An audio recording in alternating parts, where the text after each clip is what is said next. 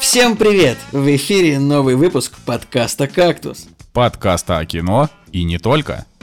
И с вами изучает внутренний туризм Николай Солнышко. Ждет внешний туризм Николай Цигулиев. Сегодня в «Кактусе». Фильм на заказ. Можешь рассчитывать на меня. Трансметрополитен – главное комикс-событие в России за долгие годы. Насколько хороши «Плохие парни 3». И возвращение Академии Umbrella. Ну что, здрасте. Снова, снова Женя Москвин э, не, не подкатил на наш выпуск сегодняшний, так сказать. Вот, и опять мы с Николаем вдвоем собираемся, так сказать, порвать этот зал своими порвать эфир, очаровательными... Порвать радио, да, порвать радиоволны, эфир. уничтожить все звуковые частоты и хорошенечко отгрузить плотного контента в ваши наушники или колонки. Да, да, да. Или в, на чем бы вы не прослушивали этот э, выпуск. Поговаривают, даже Владимир Соловьев никогда не слушал «Кактус подкаст», но вы, но вы сегодня обязательно это сделаете. Собственно, Собственно, с чего хотелось бы начать? Э, с нашего теперь стандартного набора фраз про то, что вы можете поддержать э, кактус на Бусти. Это такая платформа, где вы можете задонатить некоторую сумму, и нам будет приятно, мы будем расти, а еще мы можем например, э, сказать что-нибудь, какую-нибудь фразу или обсудить какое-нибудь кино, опять же, на ваш заказ. И у нас даже сегодня будет как раз обсуждение одного из таких фильмов. Так что обязательно переходите по ссылочке, и если у вас есть такое желание, можете нас поддержать. Если у вас нет такого желания, то поставьте лайк, расскажите друзьям, напишите комментарии, нам тоже будет приятно, потому что надо расти, надо развиваться, и вот так вот я хочу сказать. Да даже если не хотите ставить лайк, комментарий, просто слушайте и все. Я потому что тоже я 90% контента в интернете тоже как бы ну, наблюдаю из кустов. Ну, то есть это как это значит, что ты такой посмотрел, типа такой, спасибо большое, мне очень понравилось, лайк ставить я, конечно же, не буду. Слушай, вот знаешь, это, это, кстати, довольно интересная тема для обсуждения, конечно, не в кактусе, но в целом.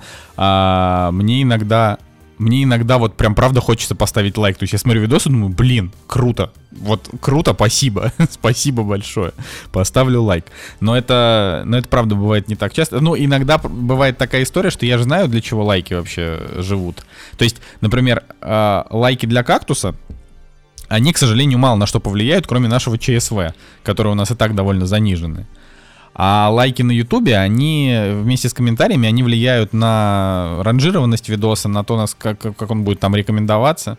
Поэтому многие так и просят, чтобы типа там люди ставили им лайки, Это чтобы понятно. у них активность росла и просмотр. Проблема в том, что именно что на Ютубе иногда очень сложно поставить лайк, потому что думаешь, вот я сейчас поставлю этот лайк этому видео, типа, как привинтить плинтус на острый угол квартиры.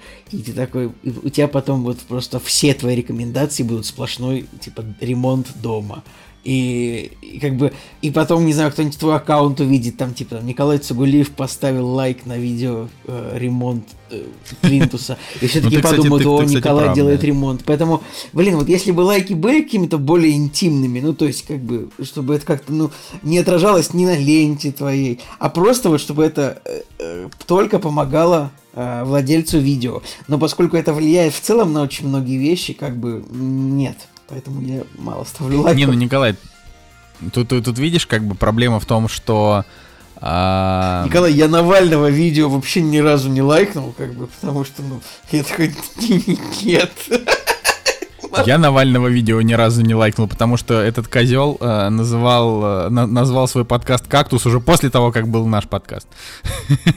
Поэтому никакого ну, лайка от меня... Его «Кактус» умер, а наш благоухает, цветет и здравствует, я бы так сказал. Ну, та, ну так, средненько благоухает, но... А, так вот, я хотел сказать, что а, Тут ты прав, а, но без этого, на мой взгляд, то есть без этой системы рекомендаций вообще очень тяжело выжить, потому что а, я, я, например, заметил, вот просто в какой-то момент совершенно случайно, что а, там, я не знаю, не смотрел какого-нибудь Дружа Обломова, да, не знаю, не смотрел, например, год. То есть я просто вспомнил про его существование, думаю, блин, Дружа, ну, нормальный чувак, мне там нравятся его видосы. Почему он не вылезает? И тут я понял, что как бы я настолько сильно заполонил свою ленту всеми этими новостными блогерами, типа там редакции, Лебедева, вот этого всего, что мне просто не вылезает больше контент про, про жратву. Контент то, про то, еду, то, как да. бы ради чего я был, да. То есть то, ради чего я вообще вот в принципе-то на YouTube заходил, чтобы смотреть, как люди готовят и жрут. Ой, да, ну чё, как дела-то, рассказывай. Я сейчас заинтерес... сейчас я решил зайти тоже на YouTube посмотреть, что у меня в главном. Э, ну да, в основном протесты и стендап. Ну да ладно. Э, как дела? Да, слушай, это август, вечер воскресенья, мне кажется, уже э, как бы всем грустно, наверное. Хотя ты, Николай, что, собираешься изучать внутренний туризм, что ли? Я не понимаю. Слушай, ну тут на самом деле история такая, что мы, мы решили, что... Ну, то есть, я, для меня это психологическая хрень, что как бы люб, любой год, он должен хоть чем-то хорошим запомниться. А 2020 он пока у всех запоминается только чем-то отвратительным, ну, по большей части, да, кроме каких-то микромоментов. И поэтому мы решили, что нужно все-таки поехать в путешествие, даже несмотря на то, что ковид еще до конца не побежден. Я, если что, не беру свои слова обратно на тему того, что нужно а, то есть я все еще считаю, что по возможности нужно сидеть дома, и я типа 90% времени до сих пор сижу дома, в офис не езжу, работаю из дома и передвигаюсь тоже по возможности не, не на общественном транспорте. А, вот, и, и все равно мы хотим съездить в пару российских городов, поэтому я начал изучать внутренний туризм, и я пришел к выводу, на самом деле, что вот на данный момент эта индустрия вообще максимально на подъеме, вообще максимально на подъеме. То есть а, такого огромного, невероятного количества людей, отдыхающего в России, мне кажется, не было ни в один из предыдущих ну, вообще Николай, лет. это логично, потому что тут живут 150 миллионов человек, которым у которых тоже есть отпуска, э, которым нужно куда-то ездить, как бы. Ну вот я, знаешь, э, первая мысль, а, ну, грани... Извините, абсолютно... Э, для тех, кто будет слушать эту программу через два года и не понимать, почему, сейчас границы сейчас все еще, ну, в целом, скорее закрыты, чем нет. Ну, типа, сейчас можно улететь э, вот по состоянию на 5 августа 2020 года. Можно улететь в Нью-Йорк прямым рейсом, причем это можно было делать на протяжении всей пандемии вообще. А потом, значит, э, можно улететь в Турцию. можно улететь в Нью-Йорк. Да, да, да, да, кажется, да. Мне кажется, ошибаешься. Нет, там... Ту- Ошибаюсь? Туристу нельзя. Если бы, Николай, можно было улететь в Нью-Йорк во время всей пандемии, мне кажется, что как бы Э, Мне кажется, что никто бы не полетел бы... там. Что? в смысле, зачем туда летать? Там люди пачками мрут вообще больше, чем везде. Да, Просто мне кажется, что Америка это сейчас самое... Насмотрелся телека. Я смотрю, надо историю из Нью-Йорка, все там хорошо. Ну, э, как бы дай им, как говорится, всем бог здоровья э, и не заражаться по 10 тысяч человек в день. Я правда искренне, мне очень, очень грустно от того, что у американцев сейчас такая жесть. А, ну, в общем, сейчас можно улететь. Я, может быть, не прав, да, по поводу Нью-Йорка. Пермскую но... область тебе не жалко за то, что у них такая жесть? Типа, всю историю. Слушай, ну это, это области... всю историю этого, этого места. Ладно, без обид ко всем там это. Там, кстати, нормально вроде в Перми говорят. Ну, то есть там же какой-то туда какой-то бизнесмен пришел лет 10 назад, я не помню, уже была какая-то история. Нет, ну знаешь, там если мы говорим про Норильск, например, то да, там всю историю прям плохо и но люди, которые там живут, им не нужно об этом напоминать, они и так это знают. А я о том, что сейчас можно в Турцию, сейчас можно в какую-то Танзанию, да, или куда там. Да. А, наверное, еще там скоро откроют какие-то направления, но а, я для начала подумал банально, сколько интересно там, типа, стоит отдохнуть в Сочи. Ну, я просто подумал, просто почему бы не посмотреть. И там цены, конечно, они мало то, что заоблачные, так там еще и сервис хреновый. То есть у меня все знакомые, кто туда ездили, говорили, что ну, то есть у меня очень много знакомых ездили в Сочи, в Крым, и еще Краснодар, и что у нас есть, Геленджик, да, вот эти вот места.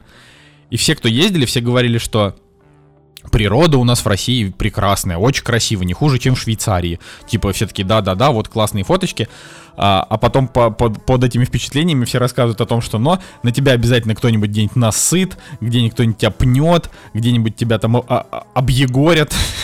То есть вот это, я, конечно, все эти истории слушаю, мне прям грустно становится там. Тут э, одним моим знакомым просто все путешествие по Крыму хамили вообще каждый божий день.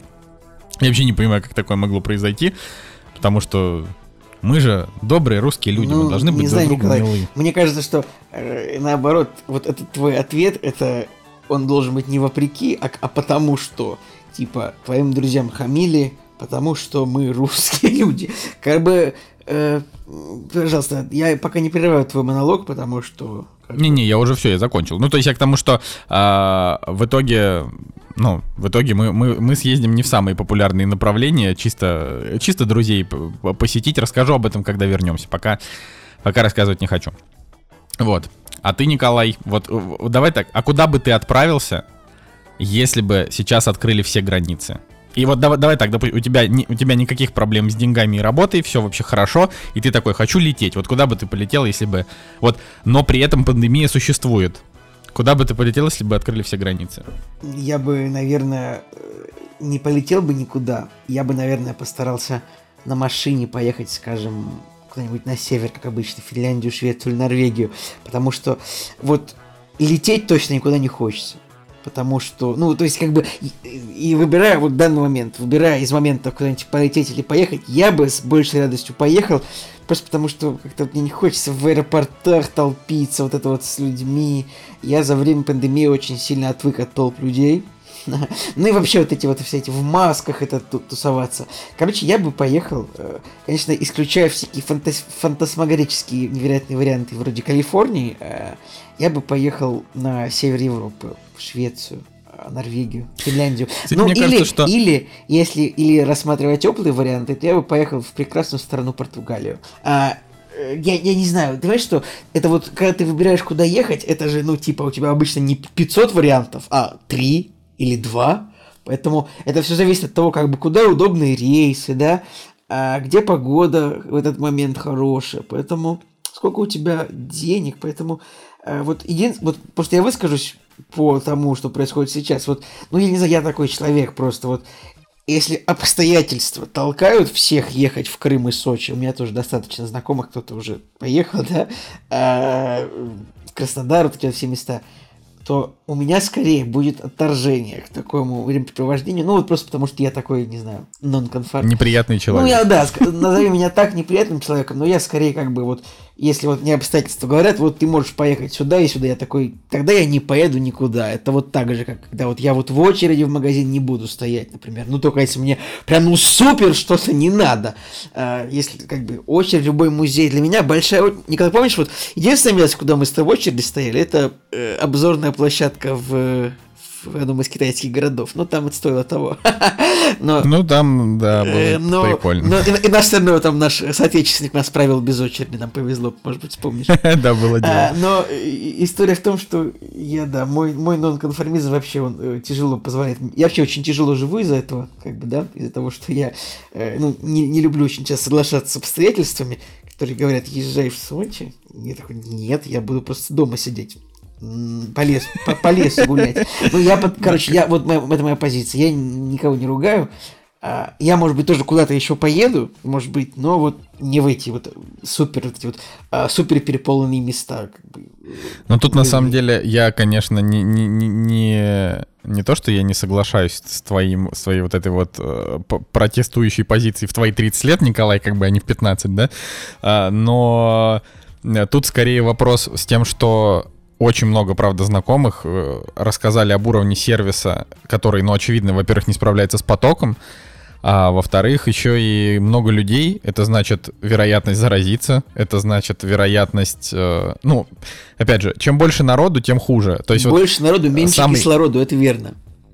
Сам, самый вот классный отдых. Я, я сейчас, это сейчас будет такой э, разговор из разряда, из разряда это проблемы белых людей, э, но вот а, однажды, э, значит, судьба завела меня на небольшой остров, один из Канарских островов. Это не очень э, дорогое, дорогая была поездка, далеко вообще не... Наверное, одна из самых дешевых поездок за границу в моей жизни. А, и там, э, ну, она заключается в том, что этот остров, он настолько крохотный, там буквально, не знаю, 5 деревень на весь остров, по несколько тысяч человек в каждой.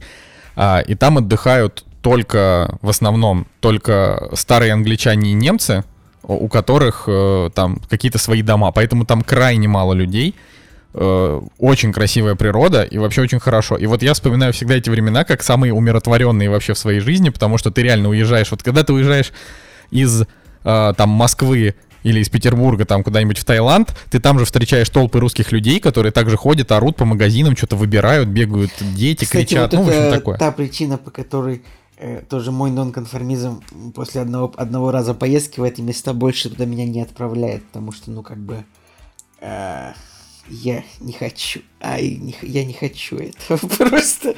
Да. Ну да, ну то есть это, это, все, это такая история, что. Я бы, посов... это я, я бы посоветовал туристам хотят, пару но... мест, где мало соотечественников, но если я их посоветую, то. то Николай, э, э, один человек, может быть, и съездит. можешь, можешь не переживать. Ну, да. На самом деле, да, я ну, очень, тут... очень мало э, соотечественников, которые вот ходят по магазинам и что-то ищут. Я очень мало их встретил в Португалии. Я не знаю, почему так вышло, вроде популярная страна, но... Николай, Португалия — это одна из самых дорогих европейских стран, на минуточку. Ну, нет, э, ты не прав, она далеко, она дороже, чем помойные страны всякие, наверное, вроде Болгарии. Извините, если я кого обидел, ну, простите. Нет, но она, но например, она раза в полтора-два дороже, чем Испания, эм, например. Да нет, она на уровне цен с испанских или, может быть, даже дешевле. Ну, э, короче, короче, штука в том, что вот есть места, где мало, мало соотечественников. Иногда это радует. Но я все-таки, я всегда буду топить только за север Норвегии, потому что вот сколько бы я туда ни приезжал, север Финляндии, север Швеции, и близость к нашей стране, она как бы там, конечно же, есть на соотечественнике, но там все равно хорошо, конечно, холодно временами, но я очень жду именно открытия этих границ, э, как бы, вот, чтобы туда отправиться. Я бы сейчас прям поехал. Прям вот хотелось бы, но... Ну, будем, будем, как говорится, верить, верить, надеяться, что... Еще раз, я, а... я, я говорю, я так скажу, я тоже, я в России был в некоторых местах, там, буквально, может быть, в нескольких городах я, конечно же, был. И еще поеду, разумеется. Но вот не в тот период, когда вот это типа единственный вариант. Сочи, Крым, Краснодар. Я не такой человек. Я, я всегда всегда ищу другой путь. Ну, Понимаешь, Николай, что а, цель самурая, что у самурая нет цели, есть только путь. Это ты, с чего это ты вдруг? что, что у тебя произошло? Что ты про самураев заговорил? Да ничего, просто я решил какую-нибудь фразу сказать. Так ты сходил с прошлого раза в Кота кафе или нет все-таки? Да нет, ну, где ты, ты, ведь собер... найду ты ведь собирался сходить в Кота кафе. Я, я, я его не нашел. Ну... Когда я его отыщу... Хорошо, хорошо. Это, на, я оставлю это на когда-нибудь, когда там лет через 10 я побываю там в Южной Корее, может быть, и вот там посмотрим. Ладно, поехали про премьеры, про кино, да, потому что пора бы уже. Вот и они! Премьеры недели!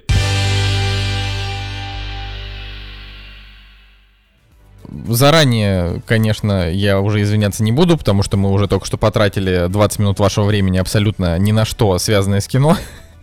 Вот, э, но теперь мы приступаем, и в Москве с 1 августа работают кинотеатры. Блин. В Петербурге как там дела?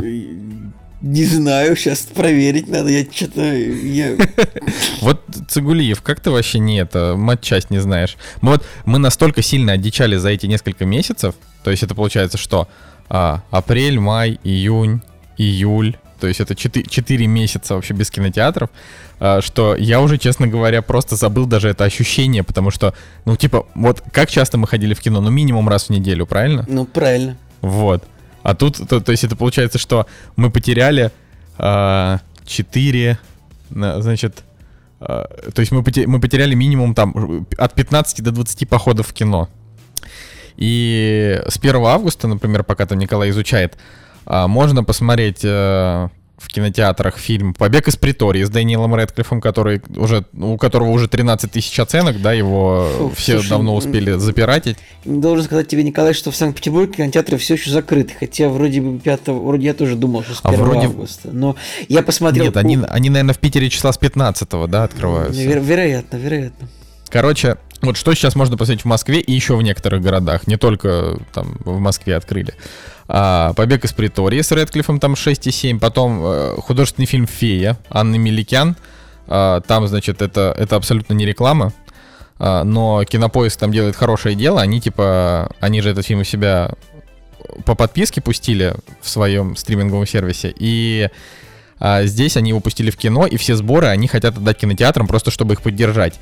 И вот я, я вот что скажу. Э, действительно неплохо. Это очень благая не, цель. Непло, что, действительно неплохое, неплохое дело, если, если это правда. Правда? Да. Э, да. Очень сомневаюсь, что много людей пойдет смотреть, поэтому я думаю, что... Э, и, короче, смотри так. Это широкий жест, который э, на самом деле будет стоить очень мало денег, поэтому это, это, это умно сделано, конечно, да. Короче, я бы хотел сказать, что это, это широкий жест, э, но так как «Фея» — это очень спорный фильм, и я бы сказал, что он плохой, э, это, конечно, печально, потому что вот было бы круто, если бы кинопоиск взяли и какое-нибудь, ну не знаю, там культовое кино пустили в кинотеатрах, типа, там, знаешь, выкупили матрицу, ну там условно, пустили бы в кино матрицу, люди бы такие, блин, клево, матрицу на большом экране посмотреть. Я сейчас очень условно все говорю, потому что матрицу уже тоже там ее пускали на большом экране год назад или два.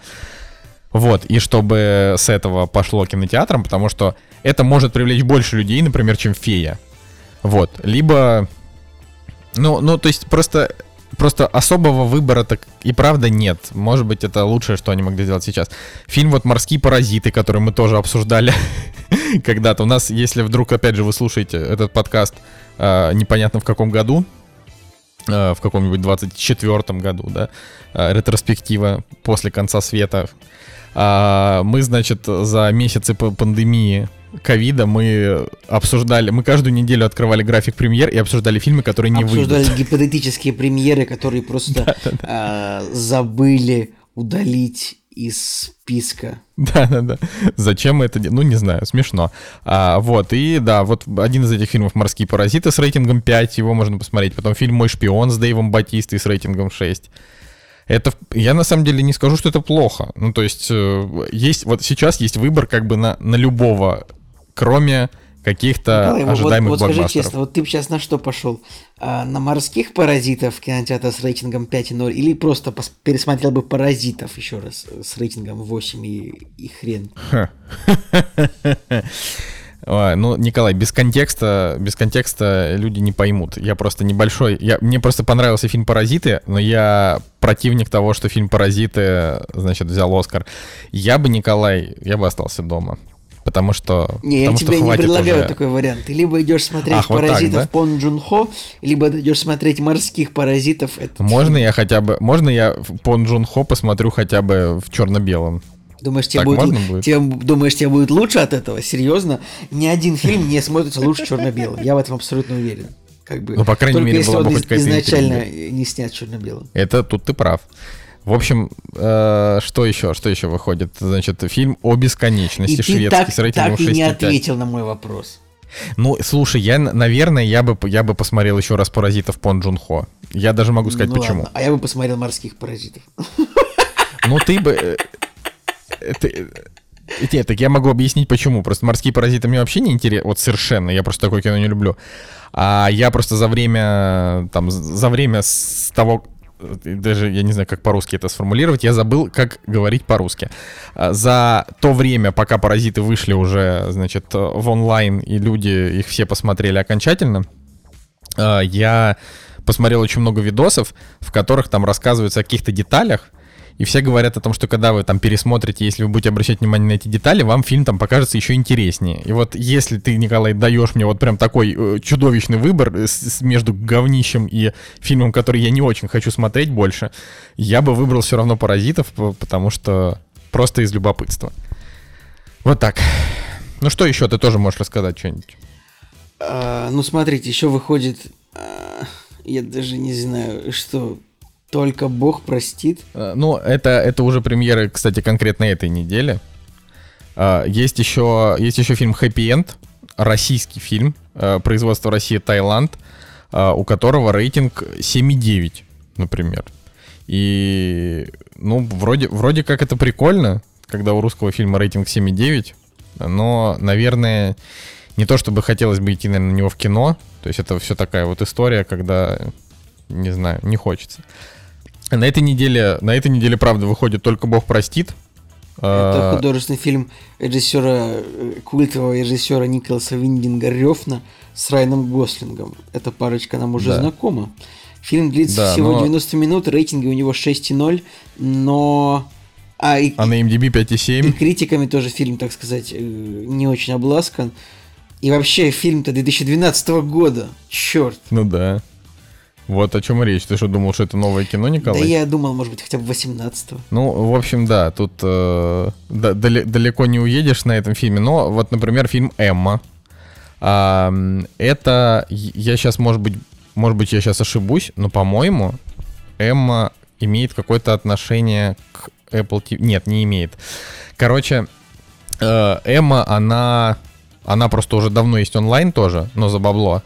И у нее тоже не супер высокие рейтинги, но достаточно... Это по, по Джейн Остин, насколько я... Да, все правильно. А, по Джейн Остин экранизация с И Ани я Тейлор так Джой. понимаю, что это какая-то уже миллиардная экранизация, потому что я вижу, что есть Эмма 96 года э, с Гви- Гвинет Пелтроу, есть еще одна Эмма 96 года с Кейт Бекинсейл, есть, э, короче, этих М... Короче, очень И, много М. и у да, всех у и- них рейтинг примерно одинаковый, 6,7-7,2. Как бы, ну реально, блин, серьезно, в 96 году, представляешь, вышло две экранизации этой Эммы. Эмма и везде надпись, а везде одинаковый сюжет. Эмма Вудхаус, красивая, умная, бла-бла-бла. А, так, и- и Потому тут что нужно- Роман Николай не переписывался. Понятно, но просто ты подумай, вот кого выбрать? Кого выбрать? А, Гвинет Пелтроу, а, Кейт Бекинсейл или Аня Тейлор Джой? Как бы я думаю, я бы думал, что, ну, Ну, это, я с тобой согла- соглашусь, да. Но три Типа, раза-то, ну, не, не смотреть этот фильм, правильно? Ну, три раза. Типа, серьезно? Три Эммы? Не, ну слушай, я тебе так могу сказать. Ты вообще, вот, Николай, ты наверняка максимально недооцениваешь фанатскую базу Джейн Остин и вот всех вот этих вот жен- женщин, которые писали тогда те эти романы. Потому что, потому что, просто, просто прими это как факт. То есть э, Эмма, Эмма получит Не знаю, свою популярность, кажется, и старые когда фильмы ты на тоже. кинопоиске нажимаешь на какого-то человека на страницу, нажми на Джейн Остин, а, ты нажимаешь на какого-то человека, и у него нет фотографий, а есть только а, какой-то акварельный портрет, то я бы не доверял этому человеку в сценариях фильмов, потому что, э, как бы, серьезно, Джейн Остин родилась в 1775 году. Как это может быть актуально в 2002 году? Йоу, А вот, чувак. а вот, Нет. а все, а надо было раньше, Николай. А, Короче, есть еще «Дружить по-русски» э, с рейтингом 6. А, Это сейчас очень агрессивно рекламируется на Ютубе. Выглядит, честно говоря, трейлер довольно паршиво, вот так вот уж честно. Там какой-то русский друг из тюрьмы, а, которого зовут Путин, ну, вот прям типа Владимир Путин. И вот этот Владимир Я- Путин типа поганит жизнь главному герою. Я этот трейлер этого фильма смотрел еще в кинотеатрах. Ну, как бы вот. Я, я помню этот фильм. Он шел в кино... Этот трейлер фильма еще в кинотеатрах смотрел, когда он, они еще были откры- открыты. Ну вот, если бы был Жека, Жека бы его с удовольствием бы с, удов- с удовольствием бы его посмотрел, потому что это французская комедия, Женя, Женя такие любит. А, вообще, если уж говорить, то 6 конкретно августа, то есть вот э, эта неделя, 4, 5, 6, 7, 8, 9, 10, 11, еще 15 премьер. Очень много премьер. То есть э, всех прорвало, и все такие подумали. То есть я, я сейчас, я прекрасно понимаю прокачиков, но они такие, хо, а что, если мы пустим все, что мы держали в загашнике за последние месяцы в один уикенд? А, и это странно. Но есть... Да, блин, Да. Николай, тут на самом деле вообще тут непонятно, во-первых, что работает, что не работает. В любом случае, пока что прибыли никакой не будет, мне кажется, ни у кого. Ну, посмотрим, посмотрим. Я, я, правда, вот сейчас, я на полном серьезе, как, как представитель киноиндустрии, считаю, что э, нужно прям максимально вот вот вытаскивать это все. То есть вот сейчас, например, идет Битфильм фестиваль, он идет точно так же э, одновременно в кино и одновременно онлайн. Ну, онлайн пока за бабло, потом наверняка будет за подписку. И вот я хочу сказать, что, ну, реально, если вот вы, не знаю, не боитесь ковида, если вы там пойдете в зал с, с адекватной рассадкой, и вам интересно, сходите, правда. Э, Но, но вообще, вот сейчас э, правильнее, конечно, не гнать людей в кино, вот как мне кажется, а правильно это просто все ресурсы пустить на создание чертовой вакцины, чтобы она уже наконец появилась, чтобы все люди ее себе вкололи, и вот и жизнь бы вернулась в прежнее русло. Потому что сейчас это все, то есть вот все, что люди делают, они как бы делают вопреки, а, и болячка до сих пор никуда не уходит, это, конечно, ужасно. Вот. А, то есть все сейчас уже пускают рекламные кампании в духе а, там рестораны, типа вот мы наконец-то открылись, возвращайтесь в бары, возвращайтесь в рестики, А, кинотеатры такие, а, там снова в кино, мы вас ждали, да, как бы, да, нет, нет, вы нас не ждали, мы должны сидеть дома и не умирать Блин, от я, я на самом деле просто думаю о том, насколько это, насколько все бренды, когда это начиналось, подхватывали всю эту тему, типа дома лучше, оставайтесь дома. Вы помнишь, вот все, дома лучше, дома Конечно. лучше, дома, оставайтесь дома. Сейчас все лучше, чем дома. Идите сюда, мы вас ждем, приходите. Нет! Вы уже убедили меня, что дома лучше. Я не пойду. Да-да, все, ты понимаешь, да, это ведь Одно дело это молодежь, которые э, сидели дома, страдали, и потом вырвалось, и они побежали. Другое дело это 30-летние просто уже пенсионеры, э, которым, значит, сказали, вы можете сидеть дома, и вас за это только похвалят.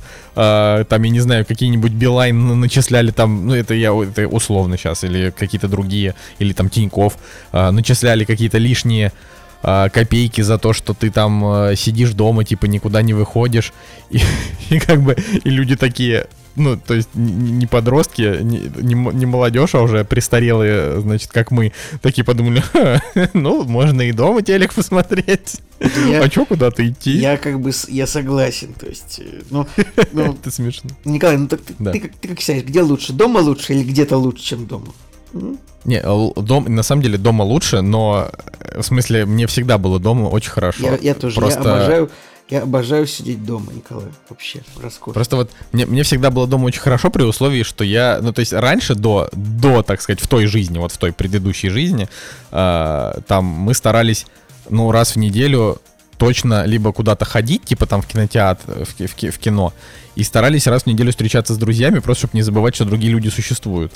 А во время вот этой короны, когда абсолютно все засели по домам, ну ладно, почти все засели по домам, а, то вот в, в этом случае ты как-то себя перенастроил вообще на другую волну. Но я на самом деле правда считаю, что, конечно, надо, надо шевелиться. То есть вот э, я, я, например, реально чудовищно успел за, за карантин потолстеть, потом похудеть, потом снова потолстеть, потом снова похудеть, потому что невозможно. И в какой-то в какой-то момент ты уже ты просто ты уже не передвигаешься по квартире, а ты уже просто катишься по ней как колобок. Это, это не очень Колобок хорошо, от дедушки ушел, от бабушки ушел. кажется. в квартиру к свою. Квартиру, да. ну правильно. Ой, да, ладно, что там у нас еще? Ну, э, на этой неделе еще все, что... Вот, последнее, что можно сказать, это фильм «Незваный гость», Южная, Ко- Южная Корея, 6,2 у него, вот, и... Что еще? И, значит, исландский, исландская фантастика, которая идет 70 минут, а, с рейтингом 6,9, ну, на кинопоиске, и очень мало оценок, и 6,2 на MDB, называется «Последние первые люди». Короче, по сути, смотреть-то особо нечего.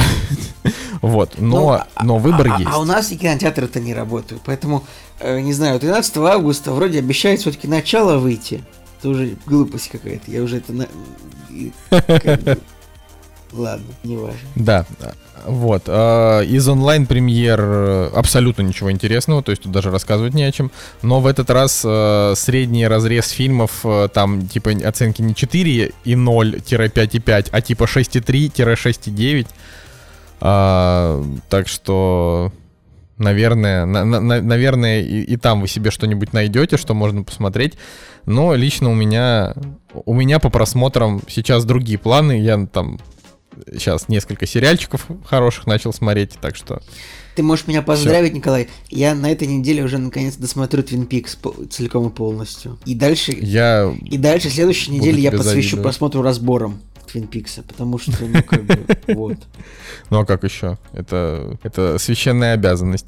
Ты потом еще сам должен свою трактовку дать, потому что это люди, люди обычно так делают. Вот. А, ну, принципе, я думаю, что мы можем идти дальше.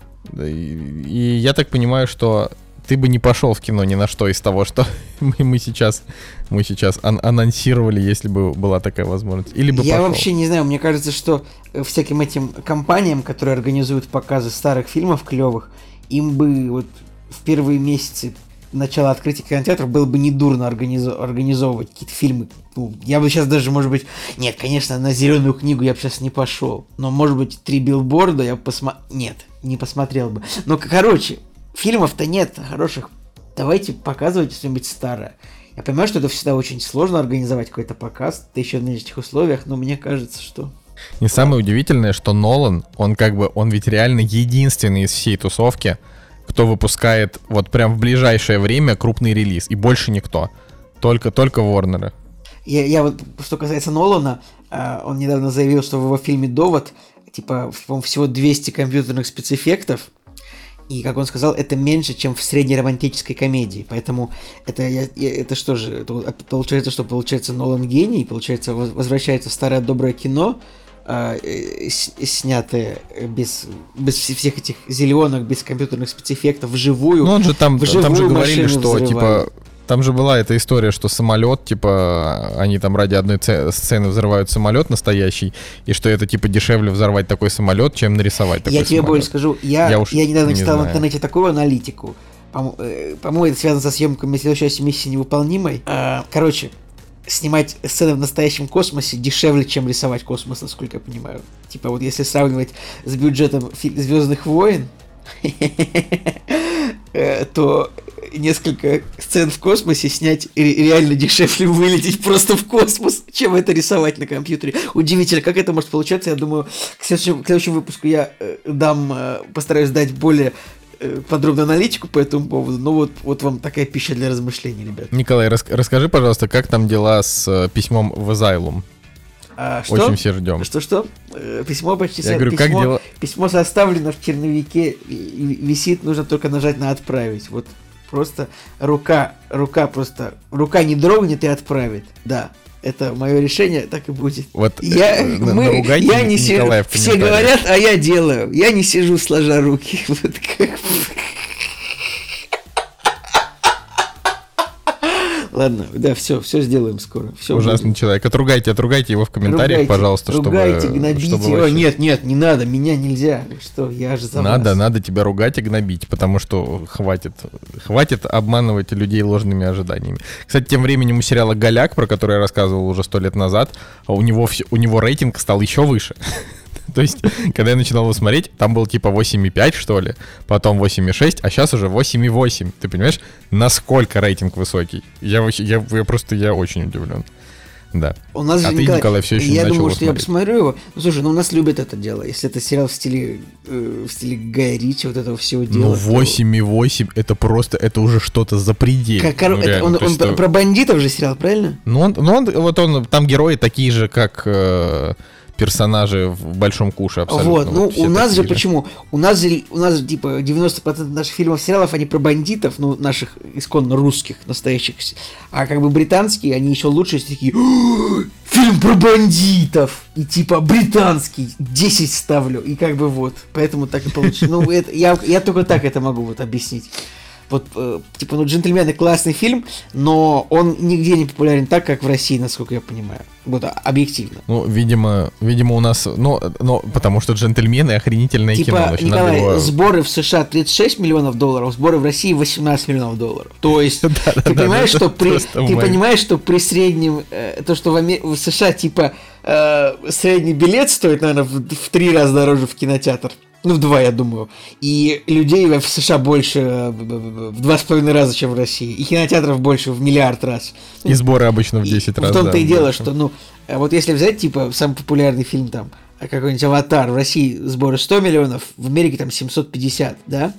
Или нет, даже возьмем «Мстители. Финал», потому что уже курс доллара не тот, да, давно. Возьмем «Мстители. Финал», сборы в России 50 миллионов долларов, в США 850.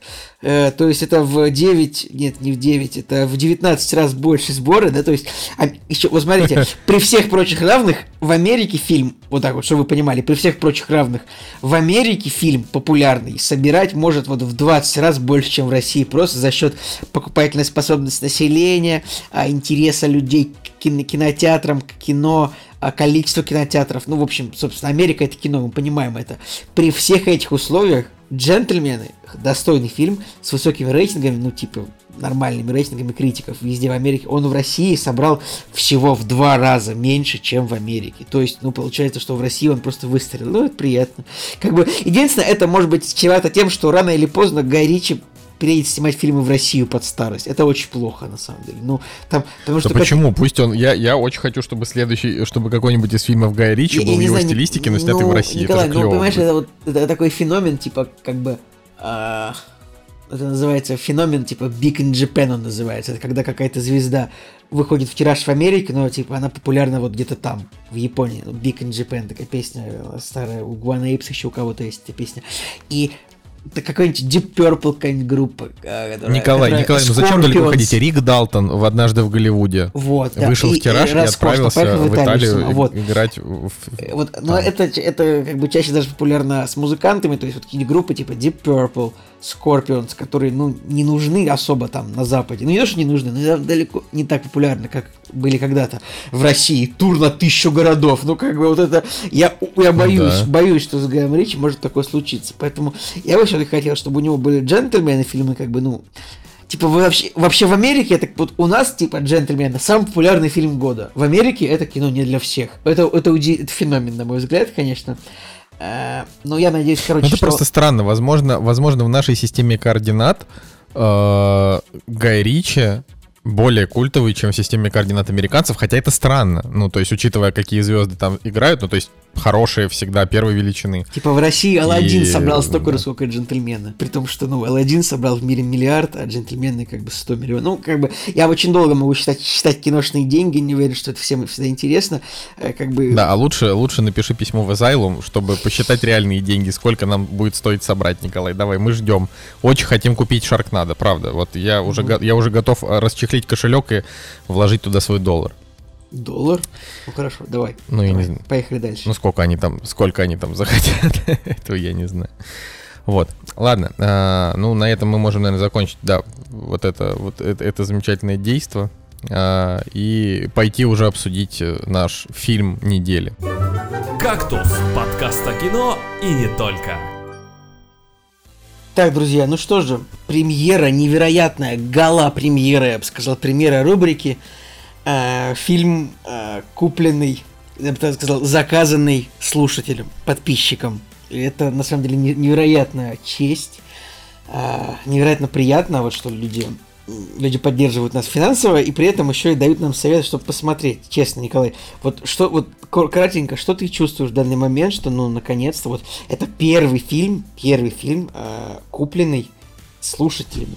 Ну, это, это, это интересно. Вот. И, и я хочу сказать, что, э, честно говоря, значит, когда когда человек с э, ником Red V, я, к сожалению, не, не знаю имени, да, зак- заказал нам этот фильм, я подумал о том, что э, раз этот фильм, который называется «Можешь рассчитывать на меня», э, снял Кеннет Лонерган, это человек, который, в общем-то, он, он довольно разносторонний, потому что он писал Ну, сценарий давайте, «Бандам Нью-Йорка» и «Анализируй это», Сейчас все расскажу. но, ну, да, ну я к тому, что а, я думал, что у него режиссерские работы депрессивные. Это А правда. сцен- А, а как сценарист он писал комедии. И я думал, что ждет ужасная депрессуха, но оказалось не так. В общем, фильм на самом деле неплохой. Это довольно забавно, но действительно фильм э, 2000 года, фильм называется «Можешь рассчитывать, «Можешь рассчитывать на меня», «You can count on me», ну, можно на меня положиться, как-то так он переводится, называется, довольно удивительно. А, это фильм, режиссерский фильм режиссера Кеннета Лонергана, этот человек, он известен в целом, вот так, если на него посмотреть, он известен как режиссер сценарист фильма «Манчестер у моря» э, 2016 года «Манчестер by the Sea». Это такая супер депрессивная драма, которая в целом получила парочку Оскаров, в том числе за лучшую мужскую роль там получил Оскар актер Кейси Аффлек, брат Бена Аффлека, младший. Но в целом этот фильм, он, он был супер грустный. То есть он был какой-то такой... Он был в довольно ярких тонах снят, но сценарий был супер грустный. Также Кеннет Лонерган известен тем, что он, правда, он написал несколько сценариев, в том числе а, он написал писал сценарий «Банда Нью-Йорка», а, и кар- фильма «Анализируй это». Может, помнит кто-то такую комедию с Робертом Де Ниро и Билли Кристаллом? Я не знаю. Это, на самом деле, один из самых дурацких фильмов о том, как, э, пси- как босс мафии идет к психотерапевту. Эм, Потом еще была вторая часть «Анализируй то», еще хуже. Ну, не суть, мне, просто мне не нравится. Нормально, я, я, я люблю эти, эти фильмы. Очень еще забавно, что просто они были сняты на волне клана Сопрано, который выходил тогда. К- Клан Сопрано, он же тоже начался с того, что Тони Сопрано, типа, пошел к терапевту. Но есть у нашего Да. Кеннета Лонергана и черная страница в, в профессии.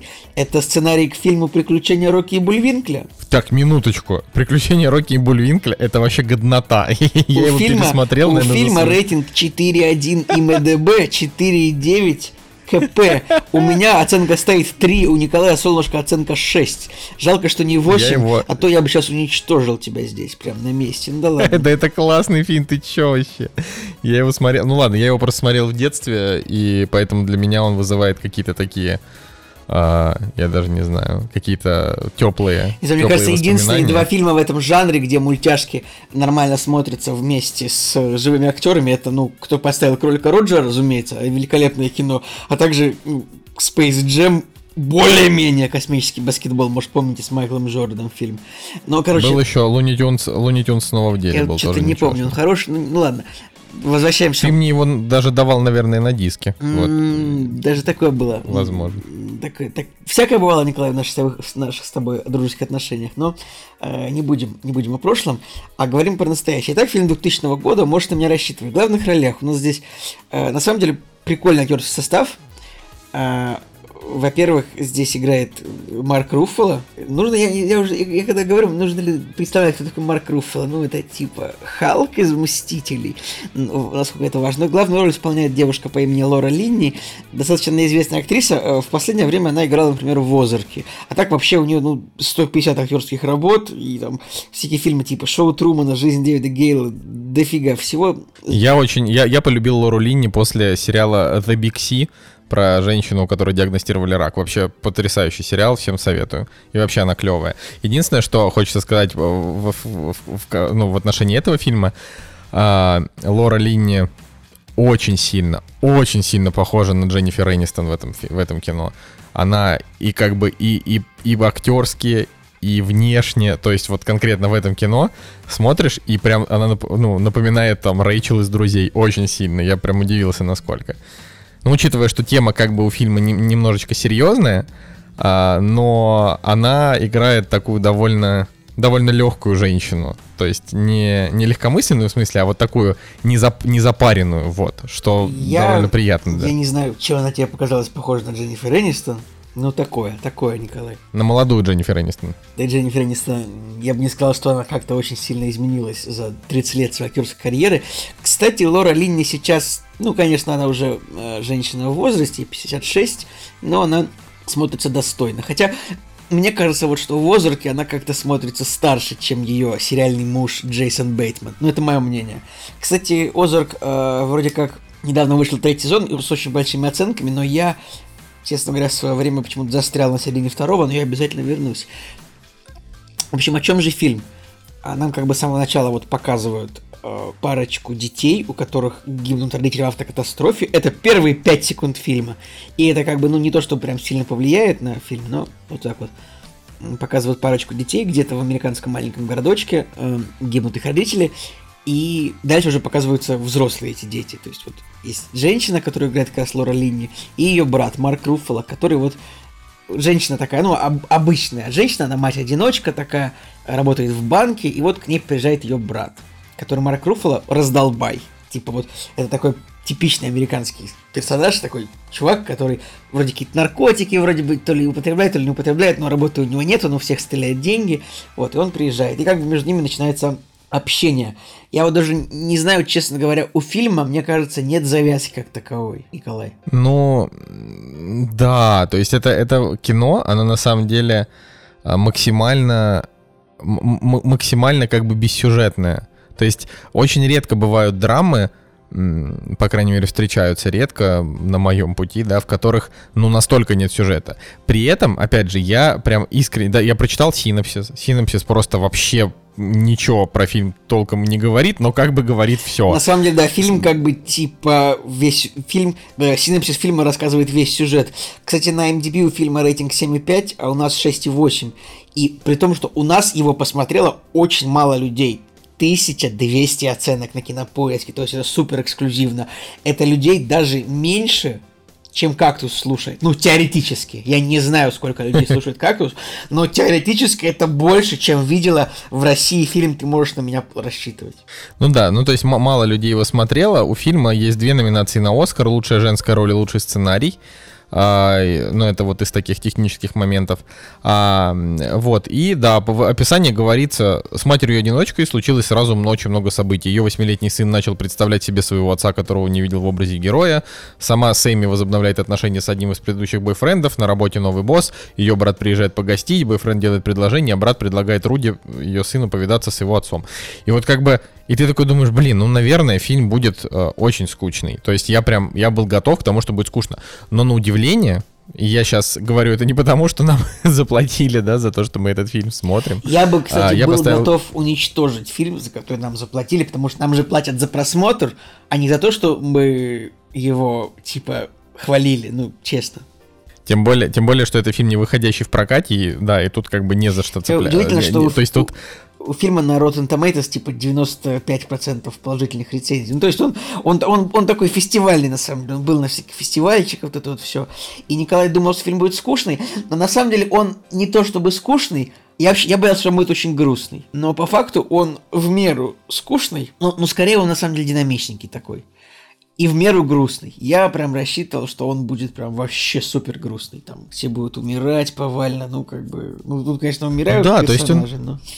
Ну тут, ну тут как бы вот вначале умирают родители, это грустно, но это такая завязка, которая, а, она просто дает нам, ну то есть она нам, она как бы проходит немножечко так сквозь фильм на тему того, что у брата с сестрой такие непростые отношения, и они пошли из-за того, что они в детстве там остались предоставлены сами себе, а, потому что там погиб, погибла семья, вот, и ну, я правда могу сказать, что мне фильм понравился. Он не то чтобы меня привел в какой-то восторг, он не то чтобы э, открыл мне какие-то там на что-то глаза. То есть это э, я бы не сказал, что можешь рассчитывать на меня. Эта картина обязательная к просмотру. То есть это совершенно не обязательное кино. Но у него довольно высокий метакритик, там что-то 85. Э, то есть э, оно мало то, что фестивальное, ну то есть оно не только понравилось фестивальным критикам, оно и просто в принципе понравилось критикам. И номинации на Оскар это значит, что у фильма была а, ну, как бы б, б, была некая ну, освещаемость, ну, ну, да, вот ну, в типа, годы его тут выхода. нужно сказать, что, скорее всего, просто фильм, он супер жизненный для американцев. Вот это вот мать... Я не буду говорить про российских жителей, потому что у нас как бы, как сказать, у нас в России очень сильно, очень быстро меняется жизнь.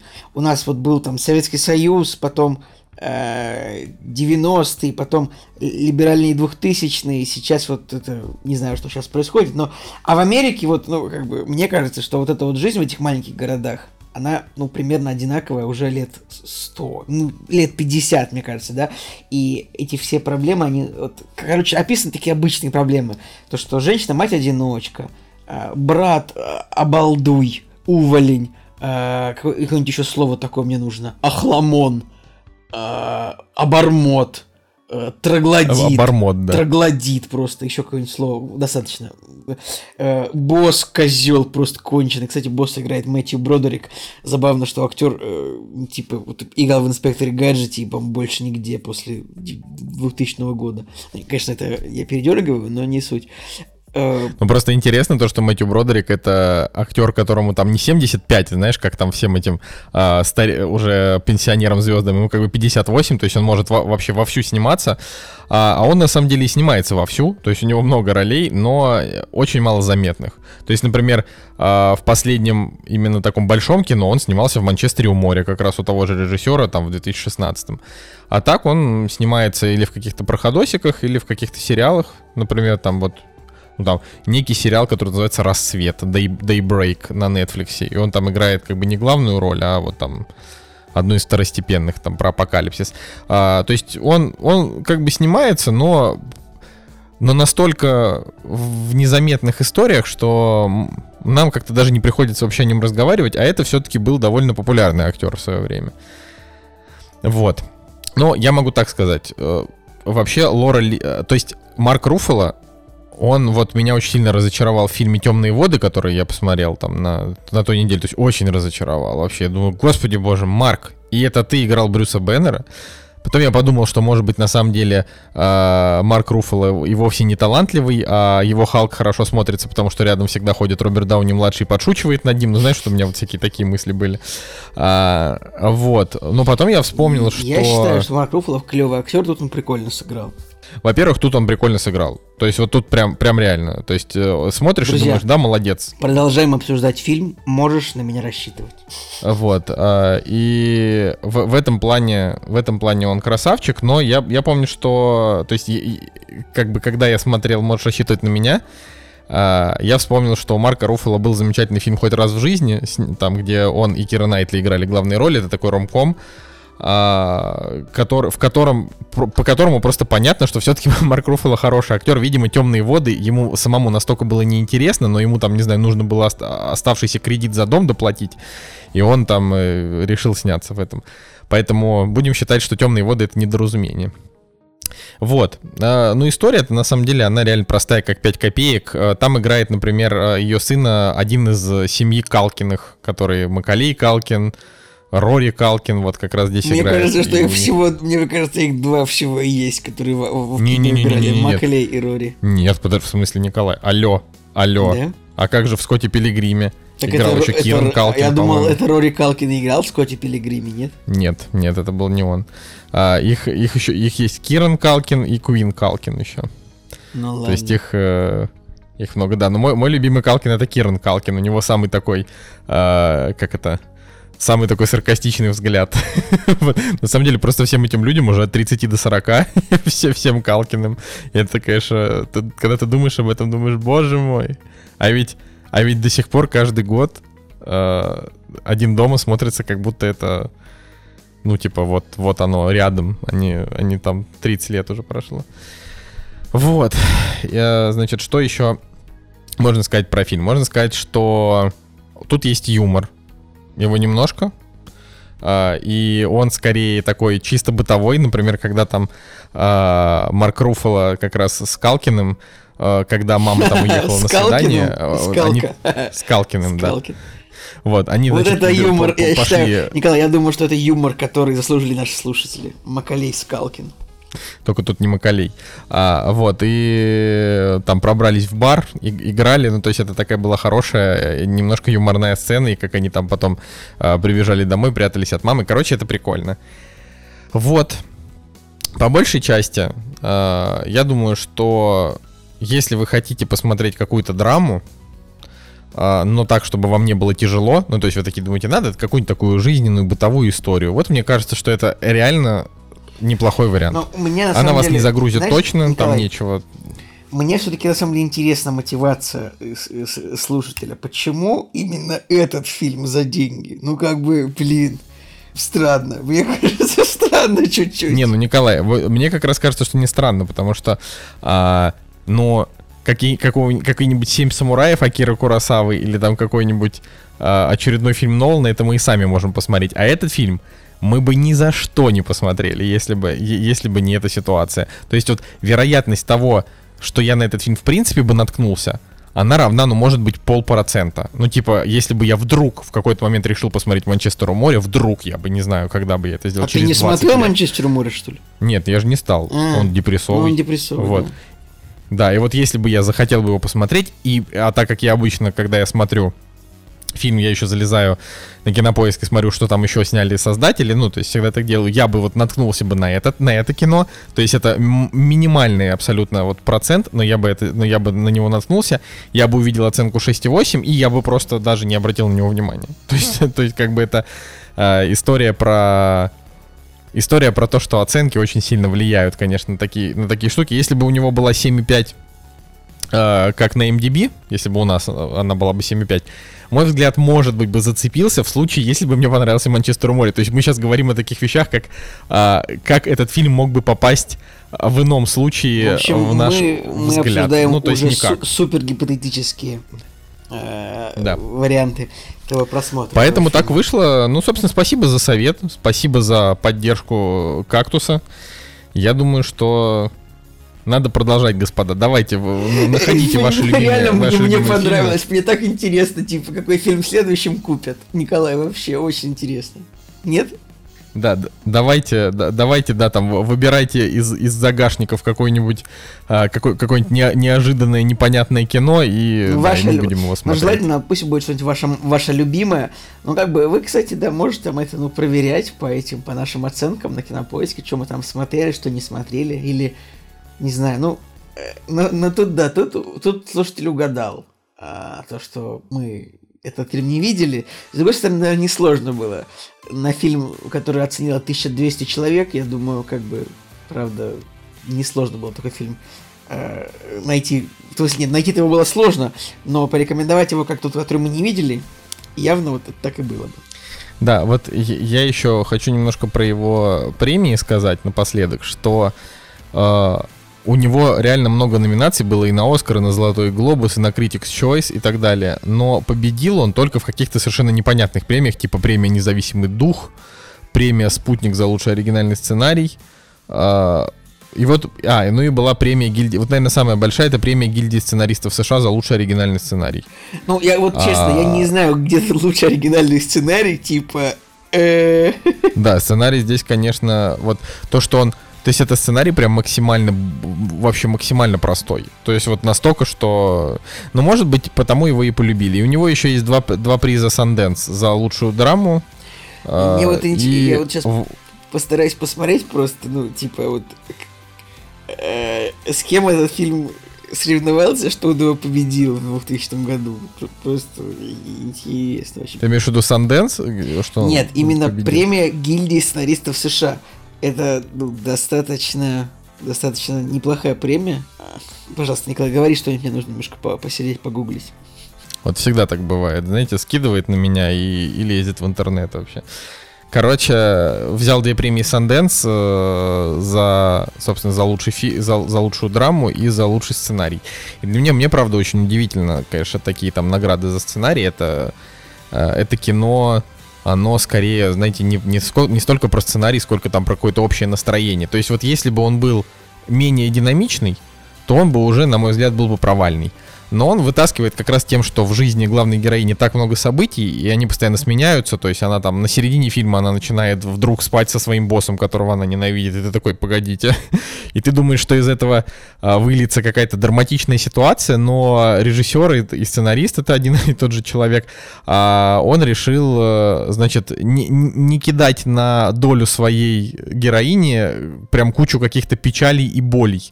То есть он ее, он ее просто проводит через вот это вот, э, не знаю сколько там, наверное, ну через месяц, да, ее жизни, показывает нам этот кусок, и все, она продолжает жить дальше, мы смотрим титры. Ну, может быть, этим, э, может быть, этим и плохо, знаешь, я, ой, в смысле, может быть, этим он и, и хорош, а не этим и плохо. А, то есть, э, а, а мы немножко зажрались, да, всякого разного кино, а тогда, 20 лет назад, между прочим, это было клево. Но я посмотрел, какие фильмы проиграли этому фильму, как бы, и, в общем, ну, ничего хорошего там нет. Почти знаменит, Билли Эллиот, Эрин Брокович. Ну, короче, да, ладно. Победил, так победил. Не, ну подожди, Эрин Брокович там и это же, Ну, Это фильм же Стивена Содерберга, да, как бы, но а, возможно, он даже получил Оскар за настоящий сценарий. Ну, типа, настоящий Оскар за сценарий. настоящий Оскар. Настоящий, То есть- а То есть премия гильдии тебе уже не важна. Нет, он тоже не выиграл. Ну, не важно. Короче, да, да. Когда начинаются разговоры о премиях, это всегда очень долго можно, можно очень долго говорить. Так что, друзья, обязательно, обязательно не примените воспользоваться вашим шансом а, получить великолепное 25-минутное, наверное, 20-минутное а, полное, подробное, профессиональное обсуждение и пояснение э, любого фильма, который, ну не любого, как бы там есть какие-то ограничения, конечно же, которых написано непосредственно на, на той платформе, где можно эту услугу оплатить. Николай, это, это, это ужасно, ужасное предложение. Просто оно, оно такое длинное, вообще ты людей запутал. Я знаю. Ладно, все. Я думаю, что мы можем идти дальше. А, вот, на этом, на этом А ты, кстати, ты- ты- у меня, короче, на фестивале Слышь, онлайн-фестивале, а, у меня спросили, значит, нужно ли выставлять фильмам оценки. Вот. И я задумался об этом, типа вот правильно ли оценивать там цифрами и, и так далее фильмы. Вот ты поставишь оценку этому фильму? Ну да, почему нет? Типа, можно Какую? было поставить 6 или 7. Я думаю, я поставлю этому фильму 7. Почему нет? Ну да, вот э, я, я, я, я тоже согласен по поводу оценки, а по поводу, в принципе, стоит ли ставить оценки фильмам, э, я думаю, что чисто теоретически есть такая история у некоторых там популярных блогеров, что они делают свою собственную э, шкалу оценок, то есть она там не десятибальная, а типа там 4 шкалы, типа там мусор, пойдет, э, неплохо, шедевр, ну какие-то такие, но мы можем как-то это по-своему. Может, если, не знаю, если... Николай, пожалуйста, а- давай не надо, я против. Потому что давай ты Что? еще предложишь, давай ты еще предложишь, как в полкино, чтобы это было там сисьность, мясо-колбасность, это же ужасно. Чем тебе? Ну, то есть, я вот сейчас просто думаю, ну это же было, это же чудовищно было. Ну, как бы... Это, кстати, это, это было... Слушай, это нормально, это забивало хрон. А, окей, но если вдруг вам нравится эта идея, пишите в комментариях, может, и обсудим какой-нибудь фильм по, по такой шкале. По, по ну, по шкале сисьности я однозначно могу сказать, что э, ты можешь рассчитывать на меня, там сисьность, ну, типа на 3 из 10. Вот. Окей, идем дальше. «Кактус» – подкаст о кино и не только. На Netflix э, вышел весь второй сезон Академии Амбрелла. И я бы хотел буквально Мне немножко про него То, рассказать. что в предыдущем дубле э, этой фразы ты сказал, на Netflix начался сезон, но на Netflix нет понятия начала и нет понятия конца. Все выходит сразу. А вот нечего, знаешь, ссор из избы выносить.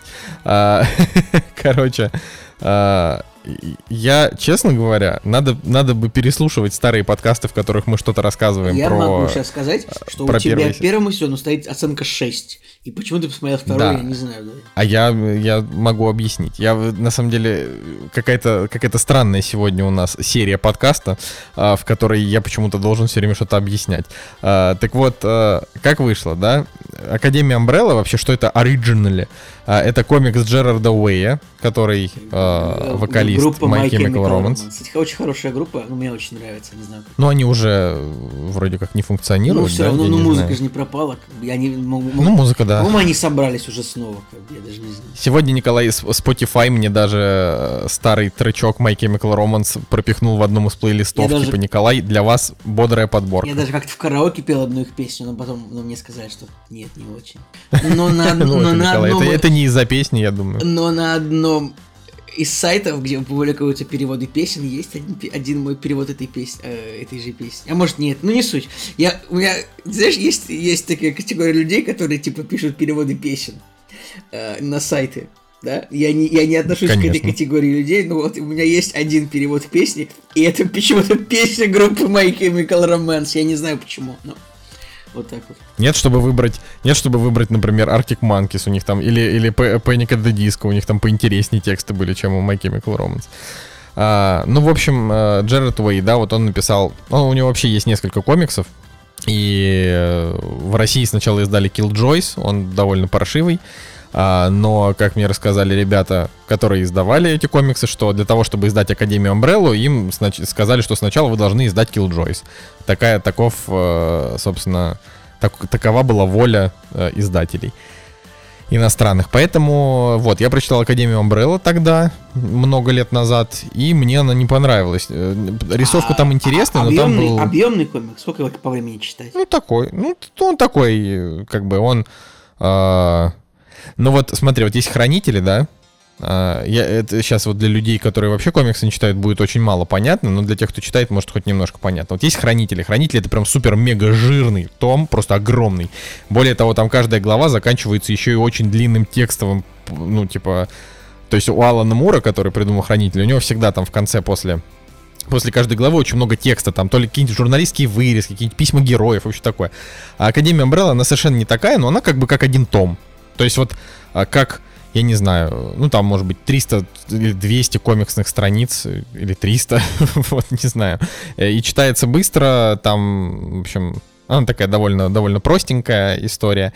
И замут там довольно любопытный, что некий, значит, э, мужик, очень загадочный, э, выкупил детей, которые родились в один день у женщин, которые до этого не были беременны. То есть они не были беременны, вдруг раз, у них вырос живот и родился ребенок. И этот мужик, а, он, э, он, он про, это, про это узнал и по, все, по всему миру, значит, их, их, их собрал. Там кто-то родился в России, кто-то еще где-то, ну не Короче, это что, очередной комикс по команду супергероев? Ну вот э, не совсем. Я да, сейчас думаю то есть о вот том, он... что этот сюжет, он очень, типа, перенасыщен. Команда супергероев решает делать какие-то вещи. Вау! Таких сериалов же совсем не было. И их не выходит прямо сейчас примерно 5. Ну, вот он не про то, да. То есть он э, про, про то, как э, он сделал из этих детей супергероев, но в наше время, то есть в то время, когда происходит сериал, они уже, все, их всех друг от друга тошнит, они друг с другом не разговаривают, и вот отец умер, и они как бы приезжают э, его хоронить, э, преисполненный ненавистью к нему и непониманием, для чего вообще он это сделал, у всех абсолютно там разбитые судьбы, короче, но, но это, это, не драма, естественно, это не драма, там ничего такого, то есть он по духу, я даже не знаю, на что это похоже, но может быть такой чуть более лайтовые пацаны, то есть э, там тоже как бы и, и, и, и кровищи, и расчлененки много, и там людей всяких случайных убивают, а, а главные герои творят всякий трэш.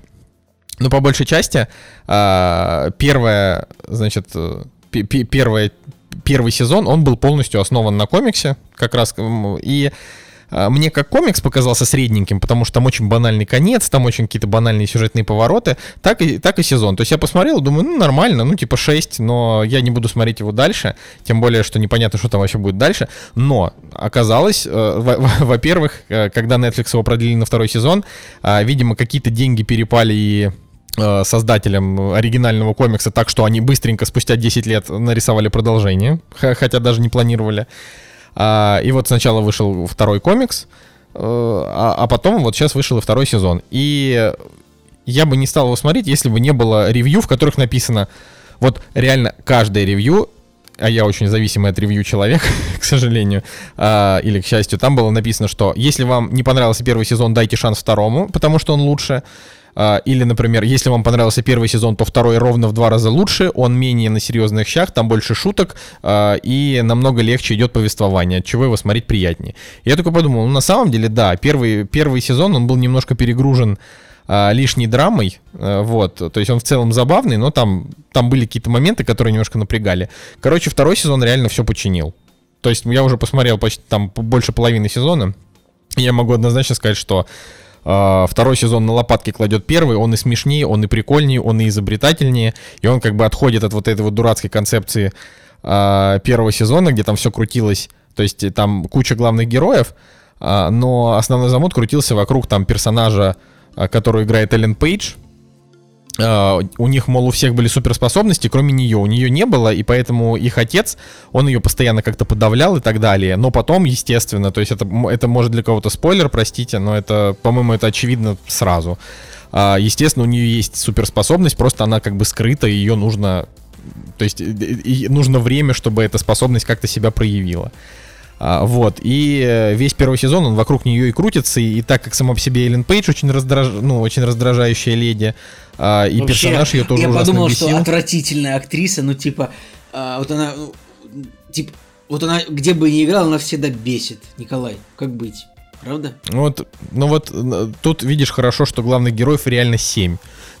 То есть, э, ну, как бы и, и, и она, ну, она раздражает, но всегда, когда она уже прям совсем начинает бесить, начинается там другая линия героев, потому что представь, когда 7, ну, там так, э, там вот этих детей он взял 7, но к моменту начала сюжета один погиб, э, но у одного из персонажей у него способность видеть мертвых, и поэтому это все время с ним ходит. Поэтому он есть в сюжете, но у него просто нет своей отдельной ветки.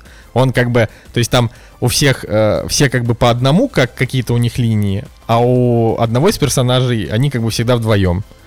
Вот. Ну и, соответственно, во втором сезоне они немножко ушли от того, что э, персонаж Ваня, и, и там ее, ее зовут Ваня, а, значит, э, ну, Она все русская? время грустит и что-то там страдает.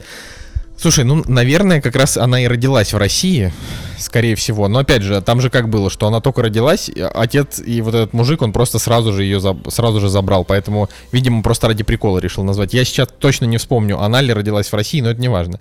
Вот. Естественно, чтобы вы там понимали, э, там второй сезон вышел в 2000, там, 2020 году, то есть сейчас, а это значит, что мы никак не уйдем от того, что чернокожие там борются за права, ну, это прям вот есть, а, что там есть там э, ЛГБТ-персонажей стало больше, чем было в первом сезоне, например, да, в первом был один, во втором их уже там побольше, вот, а, но при этом а, он, правда, усилился, и это классно, вот мне нравится, когда ты смотришь какой-то сериал, который там, ну, он вызывает у тебя какой-то определенный интерес, но с каждым годом он становится все круче и круче.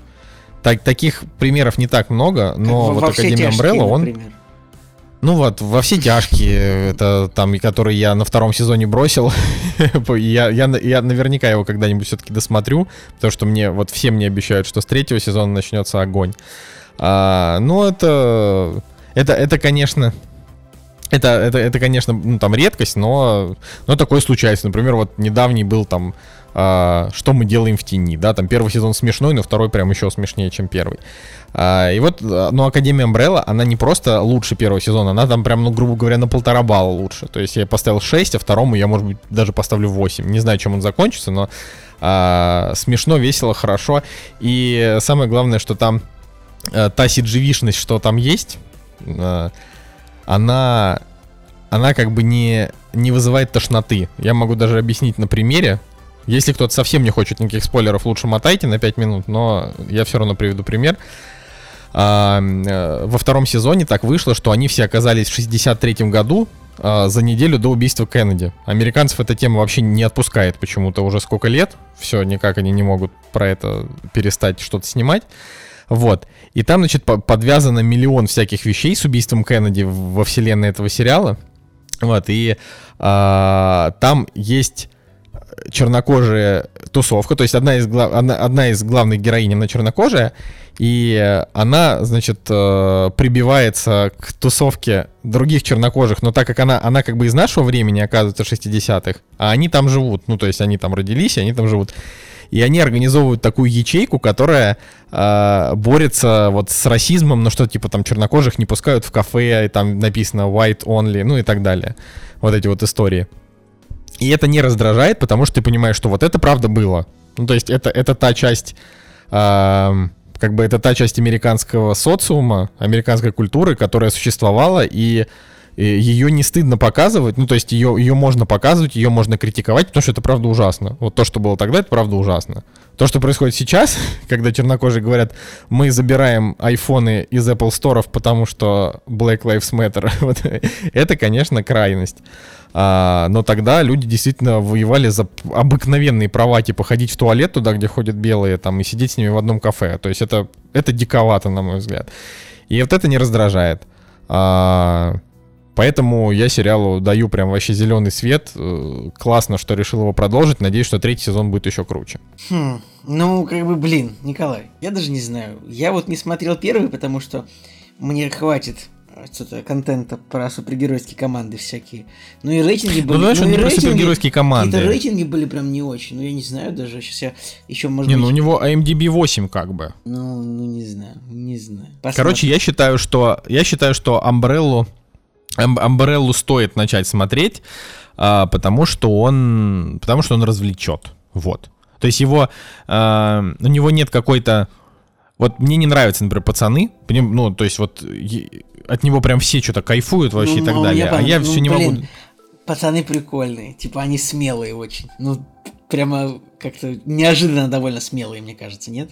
Ну, я просто, я не, не смог досмотреть первый сезон, потому что я не люблю вот такую чернуху. То есть, Жест- вот, на мой взгляд, это чернуха. нравится? Ну вот я, я вообще никогда не любил жестокость такую. То есть я, я люблю жестокость по отношению, К ну, плохим, там, в да? отношении там от героев к злодеям, например. Или ладно, там от злодеев к героям, об- потому что это может шокировать. мораль- а здесь, есть когда а- ну, там- обратная мораль тебя не развлекает, да, когда злодеи остаются безнаказанными. Но ты же понимаешь, что в итоге, Да, да, наверное, мне они, они будут наказаны, Николай. Просто нужно немножко потерпеть. Нет, ну понимаешь, они в итоге будут наказаны, но там будут убиты дети, женщины, На самом деле, сам, девушка самое главного смешное, героя. больше всего в сериале «Пацаны» умирают всякие морские существа. Там же есть этот персонаж, который типа общается с рыбами, и постоянно кто-то умирает. Там какие-то дельфины, раки, киты, Э, просто потому, что он идиот. Ну, как бы... Кстати, сериал «Пацаны» Ну, это, это, второй кстати- сезон уже выйдет 4 сентября. Да, я знаю, что просто он, он реально так прям нашумел, вообще у него супер-мега высокие оценки, но это, видимо, потому что люди, ну, люди вот с распростертыми объятиями приняли вот эту вот трешовость сериала, поэтому у него там 50 тысяч оценок на кинопоиске, 160 тысяч на MDB, там 8,7. Короче, да, люди прям его, прям Я, полюбили. я думаю, что зрителям просто понравился Карл Урбан с бородой. Я думаю, что в этом есть весь секрет э, сериала. Ну, честно говоря, мне просто в этом сериале по большей этой части в Бойс, э, кроме Карла Урбана-то никто и не понравился больше.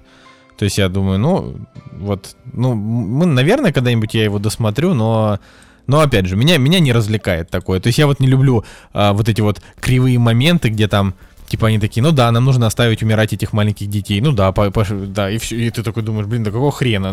Ну, То есть, я, конечно, это работает на то, что ты испытываешь ненависть к персонажам, но ты же понимаешь, что они и дальше будут делать что-то подобное, потому что сериалу нужно там, я не знаю, 5 сезонов, а, и значит, что эта жесть, она и будет дальше продолжаться. Короче, нет. А в Амбрелле там, там нет такого. То есть он, он там, там тоже убивают некоторых персонажей несправедливо, и ты думаешь, блин, ну как же так? Но вот без, так, без, без прям такой огромной чернухи, и он в этом плане посветлее, вот так скажем. То есть он, он, он не мрачный, он, там больше юмора, вот. Это то, что... Все, короче, давай, Николай, про, про свое уже говори, что-то я затянулся. Э, Да, друзья, а я вам сегодня расскажу. Вот вы, наверное, не ожидали от меня совершенно, а я посмотрел художественный фильм «Плохие парни навсегда». «Плохие парни 3». Что же такое «Плохие парни»? «Плохие парни» это вот такая франшиза, которая началась в 95 году.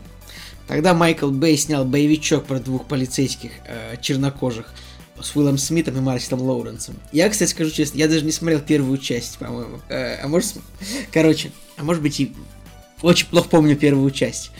Получше помню вторую часть. Причем первая часть, она такая дешевенькая была. А вторая, ну, можно сказать, уже был полноценный блокбастер такой от Майкла Бэя, где были погони, а, взрывы и всякая сопутствующая вещь. У нас, в принципе, плохие порно популярны. Они вышли типа ну, через 8 лет после первой части, да. И третья часть, получается, вышла через 17 лет после второй. Ну, долго, долго почему-то. У нее там был производственный аджет, что они там ее то анонсировали, то не анонсировали.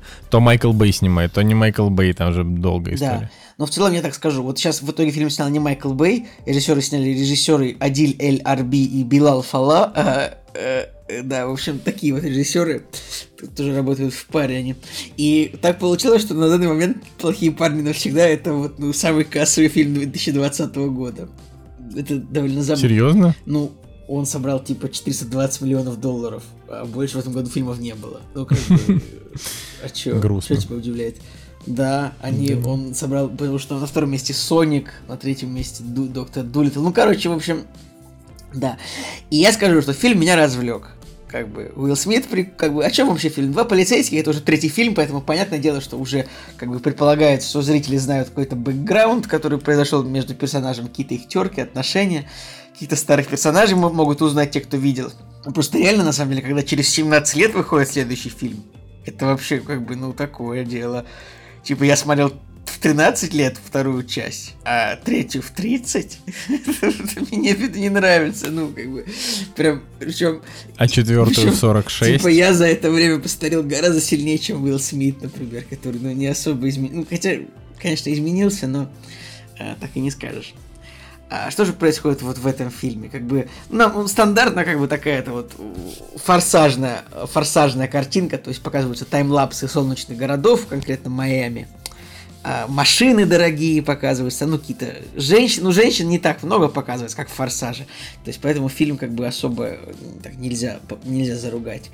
И как бы э, вот тут вот э, в чем завязочка? Завя- Завязочка в том, что а, героя Мартин, как бы там есть два полицейских, Уилл Смит и Мартин Лоуренс. Мартин Лоуренс, он такой семейный был, я не помню, в каком он фильме женился, наверное, может, в начале второго или в конце первого. А Уилл Смит, он такой был, йоу, я тусуюсь, такой, типа, он не женился. И в третьем фильме тоже продолжается их, э, значит, вот такой, такой их спор, как лучше, как, как правильно жить, э, потому что вот Мартин Лоуренс рождается внук, а Уилл Смит все еще ездит на, на Порше, как бы. Меня даже удивляет это. Это серьезно? Это, ну, полицейский в Майами может ездить на Порше? на, на электромобиле Porsche, серьезно. Полиция Майами, отдел нравов. Ну, Вспомни. Ну, это значит, что у них зарплата с 500 тысяч долларов в год у полицейского, что ли, я не знаю. Короче, и начинается все с того, что да, рождается, значит, внук у Марсона Лоуренса, и он такой, все, я на пенсию, а я ухожу, я больше не полицейский. По этому поводу, конечно же, у героя Уилла Смита очень сильно переживает, а, но в этот же момент, примерно самое, когда объявляет Мартин Лоуренс об этом, а, Уилла Смита, значит, покушение совершается на него, да, и как бы это завязочка такая, то, что кто-то из прошлого, как, как бы вот какой-то, нам не буду это спойлерить ничего, какой-то какие-то злодеи, которые, которых были прошлые терки с, с Уиллом Смитом, они, значит, хотят его убить. А, вот, и там прям на, на пятой минуте прям так, прям три пули прям засаживают Уилла Смита. Ну, как бы, и ты такой думаешь, что, он умер? Ну, спойлер, нет, конечно же, он не умер.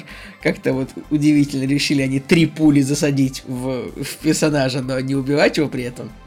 Это довольно странно. Но в целом фильм, он меня развлек, Э, вот мне не понравился только финал. То есть там ближе к финальной, вот именно он такой прикольненький, там расследование идет сначала, много шуточек, прикольная химия между героями, введено, введен целый как бы новый отряд персонажей, таких молодых, они тоже все классные, все такие прикольные, химия прекрасная между всеми и Уиллом Смитом, много хороших, достойных шуток. Я очень, если я смотрю фильм один, я очень редко смеюсь в голос, ну, супер редко, один раз за фильм это происходит. В этот раз была одна, одна очень хорошая шутка. В фильме, я очень сильно посмеялся, так что, Николай, я думаю, может быть, даже если тебе нужно будет что-то такое для неплохого настроения, такое, э, про, про, если ты захочешь посмотреть фильм про чернокожих, мне кажется, вот этот фильм, он идеальный в этом смысле, потому что он, он неплохой на самом деле. Вот я считаю, что его рейтинг 6,6 он, наверное, чуть-чуть занижен, потому что реальный рейтинг фильма, я бы сказал, 6,8. Э, как бы очень много хороших таких вот съемочных планов. Прикольная операторская работа, прикольный монтаж где-то. А, там такие есть прикольные, очень много моментов, когда герой стоит, а у него на заднем плане что-то взрывается, или кто-то из окна выпадает. Поэтому в целом фильм меня разлег. Вот мне не понравились только последние полчаса. Там вот именно такой, такой есть... Последние полчаса. Ну вот полтора часа прикольные.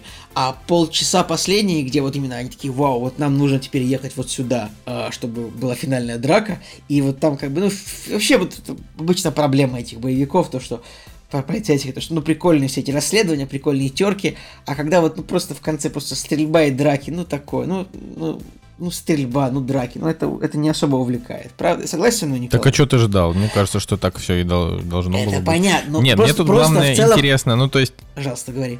Что если у него на балл оценка ниже, чем у «Плохих парней 2», а «Плохие парни 2» — это прям довольно крутое кино, а, которому у меня вообще стоит 9, потому что там был такой смелый юмор, дурацкие смешные шутки. Вот, видимо, если у этого фильма прям на балл ниже, значит, что он все-таки проседает. Да я не знаю, я бы не сказал, что он хуже, чем вторая часть. Он прям, он, он меня развлек, я, мне понравилось.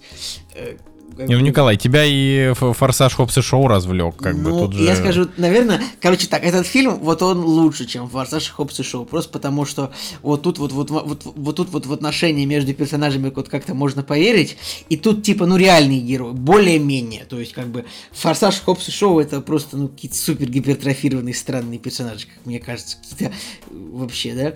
А у «Плохих парней 2» на MDB, кстати, такой же рейтинг, тоже 6,6, как и у этого фильма. Тут они реально прикольные, такие живые полицейские, вот эти вот их семьи, это их терки, там смешно, там свадьба в фильме, там Майкл Бэй там играет свадебного ведущего, меня это очень повеселило. Ну, то есть Майкл Бэй, он, насколько я понимаю, он не имел отношения к производству этого фильма, да, совсем. А, да, его даже нет в продюсерах, насколько я понимаю, но маленькую роль он сыграл.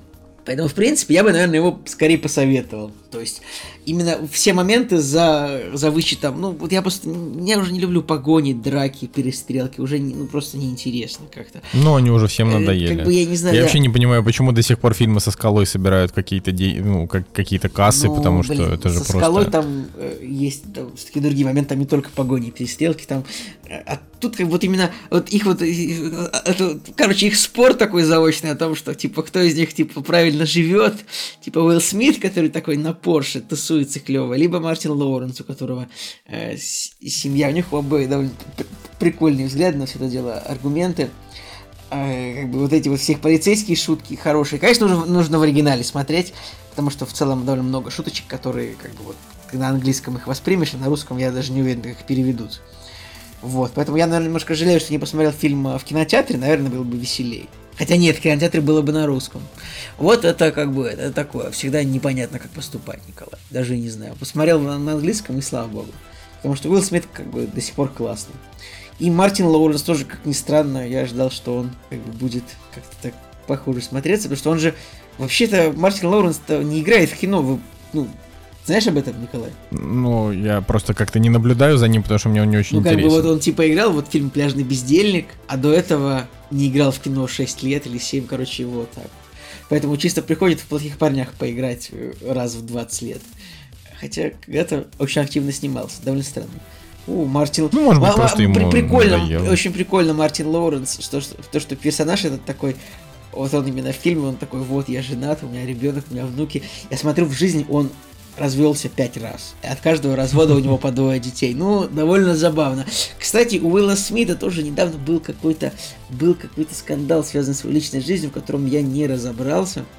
Но что-то там было такое, то что кто-то... Кстати, как, как вообще Уилл Смит, он не, не раздражал? Уилл Смит... Почему он должен раздражать? В Не, смысле? в последнее время он меня раздражает. Он какой-то ЧСВшный стал. И еще снимается в дерьме. Ну, типа, именно последнее время. А, Блин, Уилл Смит классный, с каких пор он Не знаю, мне, мне, мне просто он нравится. Но он играет заносчивого, гордого чувака, как бы, вот обычного Уилла Смита. Того же, который играл еще вот в Дне независимости, Людях в черном один. У него были там другие роли, только, только может, фильмы там, типа, в, в погоне за счастьем, или э, в отряде самоубийц у него была роль, ну, непонятно, зачем он там был нужен. И где там этот фильм «Семь жизней» или как он назывался. И, и я легенда. «Я легенда». Я легенда тоже была нетипична. А так все, вот Хэнкок, а, плохие парни. В смысле, все, ты только что назвал больше фильмов, где он не такой. Ну, Хорошо, все фильмы, где, все фильмы, где он такой. Э, Хэнкок, э, плохие парни, День независимости, Люди в черном. Люди в черном. Пожалуйста. Я робот, я уверен, он там был тоже такой заносчивый и гордый. Как бы, поэтому, в принципе, вот во всех фильмах он вот он, Уилл Смит, да. М, Правила съема метод Хитча, тоже чё. Вообще он, он снялся в, там, в 20 фильмах всего, по большому счету. Дикий-дикий Вест. А, Вот, поэтому, поэтому, как бы, мне понравился фильм. Я поставлю ему, наверное, семерочку, все-таки, чтобы чуть-чуть склонить чашу весов в сторону. Как бы, ну, это, давайте честно, это обычный попкорновый, развлекательный фильм про полицейских, ничего от него ждать не нужно. Это не... Он, он не великолепный, но он и не отвратительный. То есть он, типа, он не фейспалмовый, как бы. Тем, кто хочется, кому хочется посмотреть вот эти вот, просто на мужичков, которые э, полицейские расследуют какие-то дела, там, бегают за кем-то, постоянно отпускают шутки по поводу того, что один старый, а, а другой там, а другой там не занимается сексом, то это прикольно посмотреть, вполне. Мне как бы э, мне только мне не нравится только вот общий фон того, что типа фильм вышел через 17 лет и после второй части и э, вся тема фильма это реально то, что вот я на пенсию выхожу, я хочу на старости смотреть за, вну- за, за тем, как растет внук. Мне это не понравилось, вот сам посыл. Понятное дело, что долго снимали уже актерам, типа не по 25 лет, не по 30, не по 40 лет, но как-то вот как-то вот грустно, что вот все, все заканчивается, все, все стареет и все так происходит, Николай. Не грусти, Николай, все там будем, как, Это, это- как- это- как это- говорится. это правда. Да. А, значит, э, напоследок я сегодня хочу рассказать про комикс Трансметрополитен. Вот.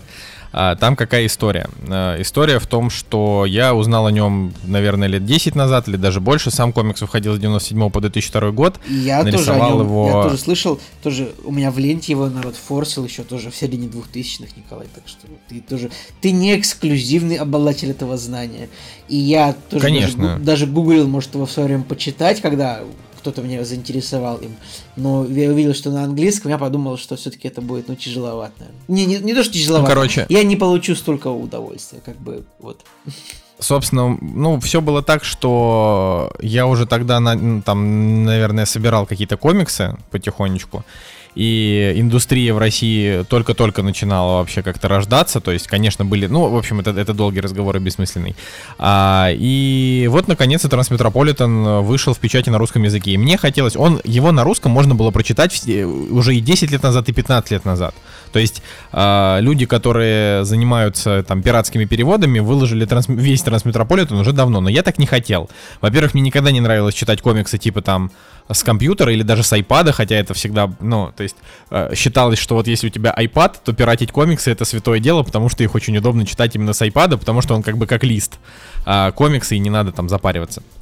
Но я не хотел, я думал, то есть я всегда понимал, что э, Трансметрополитен это культовая хрень, э, я хочу ее себе в коллекцию. И, ну, я как-то вот подумал эту мысль и забыл о его существовании, потом через несколько лет появилась новость о том, что там издательство Азбука собирается его издавать, я подумал, ну хорошо, вот издадут, я и куплю. И в итоге прошло реально очень много лет, наверное, 5 или 6 с момента этого анонса, фиг его знает сколько, ну долго. А, и вот они наконец-то выпустили первый том, и планируют они его выпускать в пяти томах, все, все вот эти вот. То есть сначала они хотели в трех огромных томах, но в итоге они решили просто в пяти томах поменьше.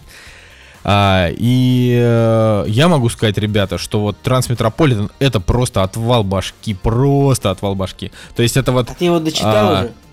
Да, да, я, ну, первый, первый том, я дочитал весь. Там, сколько, типа, сколько том, томов?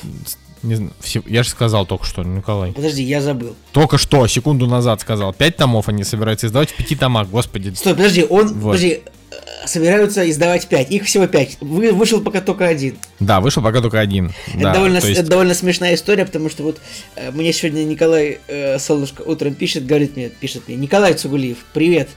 Ты даже не представляешь, как мне сильно понравился комикс Трансметрополитен, что я готов тебе его прямо сейчас купить чтобы ты тоже его прочитал. Я такой, покупай, я рад подаркам. А, и он мне его действительно купил, я жду доставку. Я думаю, а следующие четыре ты мне тоже купишь? Ну, я правильно понимаю? Нет, следующие четыре я не куплю, хрена. Хрена вот там, это, хрена вот там это, плавает. Вот это довольно подло, Николай, довольно подло. Просто а в смысле? А, в смысле, я тебя обрекаю, да, на, на, трату, на трату денег, да, я тебя обрекаю. Ну, может, он тебе еще не понравится, знаешь.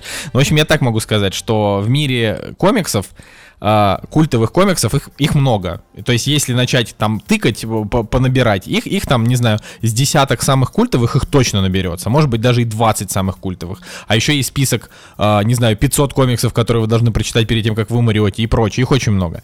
Но Трансметрополитен у меня лично, а я, а я их прочитал, я прочитал много всякого разного, у меня он вошел вот в мой топ-3 самых крутых, что я читал. И вот я его ставлю реально на, в один ряд с хранителями Алана Мура, Э, значит, автор Трансметрополитена это Уоррен Эллис, а, а художник Трансметрополитена это Дерек Робертсон. Значит, про что там история? Я на самом деле понимаю, что у нас подкасты кино, ну, он и не только о кино, да, да нет, но пожалуйста, про совершенно... рассказать. Нет, я о том, что я о том, что просто вероятность того, что люди, которые послушают сейчас выпуск и пойдут а, купят его или там где-то откроют его там почитать, она мала. А, но для тех, кому вдруг это интересно, я, я расскажу чуть-чуть поподробнее, что здесь, значит, главного героя зовут Спайдер Иерусалим. А, это чувак, у которого прототипы Uh, их там пять. Пять разных прототипов, из которых uh, известные имена это Хантер Томпсон, известный журналист, как раз Гонзо журналист, uh, который э, «Страх и ненависть в Лас-Вегасе» написал, «Ангела Ада», когда жил с байкерами, ну, в общем, много чего. А, и немножко Эрнест Хемингуэй, но там есть еще, еще другие люди, фамилии которых я вам не назову, просто потому что я их уже забыл, я их до этого не слышал никогда. А, вот, и, соответственно, э, вот этот Спайдер Иерусалим это журналист, который живет вот в таком э, в мире непонятного, непонятно какого, какого года, э, непонятно какой страны, но, скорее всего, это Америка, и город, скорее всего, Нью-Йорк. Вот, и Э, мир это он такой э, жанр называется посткиберпанк. То есть это как бы киберпанк, но после. как это еще объяснить? Вот, и там э, прикол в том, что главный герой, он такой очень экстремальный, злой и несдержанный, э, но ему нужно как-то жить, и он живет тем, что он там пишет статьи. И весь прикол вообще Трансметрополитена в том, что вот в этом вот мире, который придумали Уоррен Эллис с Дариком Робертсоном, там очень много всяких э, необычных штук. То есть э, даже несмотря на то, что комиксу уже 23 года, э, как он вышел, и там получается, что, ну, сюжетов фантастических э, про там и киберпанк, и посткиберпанк, и предкиберпанк, и middle киберпанк. Вот это все, всего этого говна, простите, на рынке просто много. Но Трансметрополитен, он все равно удивляет. То есть там куча идей, которые сейчас э, покажутся любопытными и свежими. Ну, например, там, я не знаю, там есть глава про то, как э, у одной из героинь парень решил вселить э, свой мозг э, в компьютер, э, и там это обыгрывается по-своему, это интересно. Или там, например, рассказывают про жизнь резерваций, то есть резервации, которые были искусственно созданы, а, куда может поселиться любой человек, но тогда ему стирают память о его прошлой жизни, и он как бы проживает ровно столько, сколько он проживет в этой резервации. Они там всякие разные, и э, э, люди, которые эти резервации создали, они не вмешиваются в, там, в естественный ход событий. Например, там резервация Майя, в котором там дети играют э, головами отрубленных людей в мяч, да, то есть они там все совершенно дикое общество, но никто в это не лезет.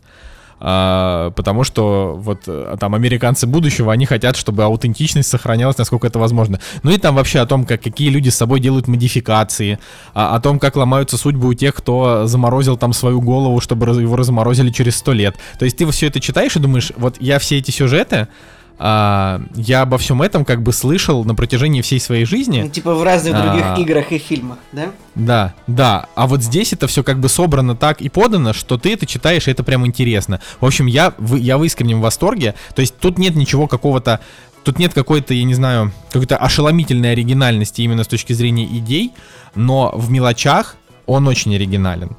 И я, правда, вот я очень благодарен Азбуке, что они все-таки добрались и смогли, и смогли его издать. Самое главное, что он еще и не очень дорогой. Блин, жаль мне никто за это, вот правда, жаль мне никто за это не платит, потому что я прям готов рассыпаться миллионом оваций. Николай, но там а... даже... Вот, даже что? Даже скидочки на него уже начали появляться потихоньку. То есть там она вообще... Я считаю, что там сколько она, не знаю, стоит, наверное, рублей 800. Э, что-то около того, или 900. В общем, за эти деньги она прям вот, она отбивает каждый рублик. Я реально, вот я не помню, чтобы я последний раз, чтобы я хватал комикс и просто вот читал, читал, читал, пока, не знаю, пока вот он не закончится, пока глаза не слипнутся. Очень это интересно. Вот. Николай, это да. а ну и метро там все. есть? И метро там есть, да, но ну, там мало Потому что это же трансметрополитен, но метрополитен там, наверное, должно быть метро. Нет, Нет, это типа метрополия. Ну, ну. И, а это типа был, была ирония, ну ладно. Да, да, да, это была. Но, ну, но я ее не, не, не считал. Не да. считал. А, вот, поэтому всем советую, всем советую. Ну, Николаю советовать не буду, потому что, как бы, он, уже он ее и так ты, прочитает. Ты уже мне купил, как бы, у меня уже нет, нет да. Ну, к сожалению, да, к сожалению, вам, вам всем я ее, я ее не куплю. Ребят, вот, пишите в э, комментариях, Николай Солошка, купи мне Трансметрополитен. Нет, вот э, я, я, я, куп, я куплю всем Трансметрополитен сразу, когда ты всем купишь пиво. вот после этого. И мы все соберемся а... за бокальчиком хорошего пива, за чтением хорошей книжечки все вместе. Это правда, это правда. Ну вот, э, поэтому вот из того, что мы сегодня рассказали, я могу однозначно сказать, что от Трансметрополитена у вас будет больше всего эмоций. То есть он, э, это, это, это как бы самое яркое, что я там испытывал за последнее время, за очень долгое время. Вот. И хотя это, хотя это как бы комиксы, обычно комиксы я читаю, ну там, то есть меня не, я, я их люблю, я их с, с удовольствием все читаю э, и, и покупаю, и мне дарят, но но вот здесь я прям такой, вот, вот ты читаешь и думаешь, да, вот почему он культовый, потому что он крутой, потому что, а, ну и там, да, если вдруг что, если в нас слушают какие-то люди с детьми, которые не совсем там понимают вообще контекст именно этой истории и захотят вдруг своему ребенку купить этот комикс, не делайте этого. Там мат на мате просто вообще. Там как бы главный герой, вот он разговаривает э, вот, вот максимально некорректно, насколько это возможно. Там, э, если бы мы были подкастом с матом, я бы привел несколько оборотов примера, они там очень забавные, но я не буду этого делать. Так что э, читать с осторожностью. Да, ну если вы как бы не ребенок, но вас коробит, э, значит, нецензурная брань, то вам тоже мимо, очевидно, что э, вы не сможете, вы там с первой же страницы как бы крошилово, кровища, мат и, и жестокость такая. Вот, все. Ну ладно, я на самом деле уже жду, когда он ко мне в, в моих, как, как, как говорится, в моих цепких лапах окажется. А, отсылочку, да, все поняли, да? А, чтобы я тоже мог его наконец-то прочитать. Николай, есть у тебя что добавить еще про прекрасный комикс Трансметрополитен? Нет, я думаю, что уже можно на сегодня вообще прощаться. Вышел э, такой довольно долгий выпуск, а, и Мы постарались, много чего посмотрели, для вас прочитали. Пишите в комментариях нам, что вы вообще обо всем этом думаете. Да, друзья, заказывайте фильмы. Э, А я, кстати, как ты считаешь, типа, с появлением платной, под, по- платной возможности купить фильм, сворачивается лавочка с советом бесплатным или нет? Я вот не знаю. В смысле, мы же, мы же, мы же об этом говорили Я, я раз. уже забыл, как все меняется очень Ну, короче, Цигулиев, сходи к этому, к врачу и попей этих нейростимуляторов каких-нибудь. Нет, можете нам также советовать фильмы, мы обязательно их будем смотреть. А, вот. Просто опция платного фильма, она нужна только если вы хотите, чтобы мы посмотрели а, что-то, от чего мы точно не могли отказаться, и еще и хотите поддержать наш проект. Во, во всех остальных случаях также советуйте нам кино, пожалуйста. Вот. Ну на хорошо. этом всё. Ну хорошо. Э, Блин, я Ну, вот хорошо. я подумал, а если я очень сильно захочу, я могу тоже купить какой-нибудь фильм, который я не могу вас уговорить смотреть. Нет, Николай, у тебя, у тебя такой возможности, к сожалению, не будет, потому что ты же, ты же с нас будешь потом э, требовать бабло обратно. Да, тут это, знаешь, так не почему? Я попрошу свою долю, как бы, нормально, нормально. Ладно, ладно. Понял, Окей, я понял, я тебя Хорошо. понял. Все, с вами был Николай Солнышко. И Николай Цугулиев, «Кактус», подкаст о кино и не только, друзья. Всем до свидания. Всем пока. This song with a pair of headphones. We need nobody to let ourselves go. Make some noise for him, yeah? Make some noise for Mr. Woodnow, yeah? Joined at the soul with a pair of headphones. We need nobody to let ourselves go. Always on my side as we rock a stage show. In an ocean of music, we move with the flow. A hand in my hand, I don't wanna let go. A partner in life on this mean old road. We got the wind on our back that blows. We can't trip the ball, we just move with the flow. Joined at the soul with a pair of headphones.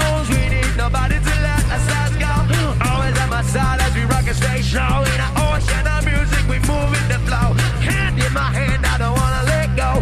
Partner in life on this mean old road. We got the wind on our back that blows. We can't drift apart, we just move with the flow.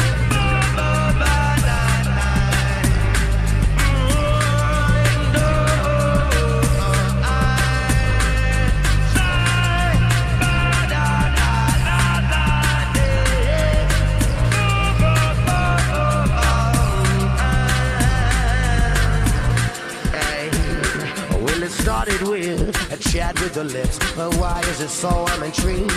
Does my heart understand? Do its feelings exist? Fits in with all my beliefs.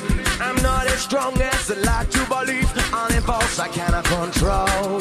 My feelings are something I thought I could leave. To keep and come back as I oh, keep and come back as I. Oh,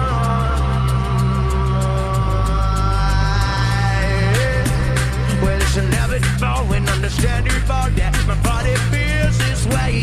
I feel no inhibitions, yeah. The contradictions that my feelings lead me astray. Oh, well, I understand that I, I cannot deny my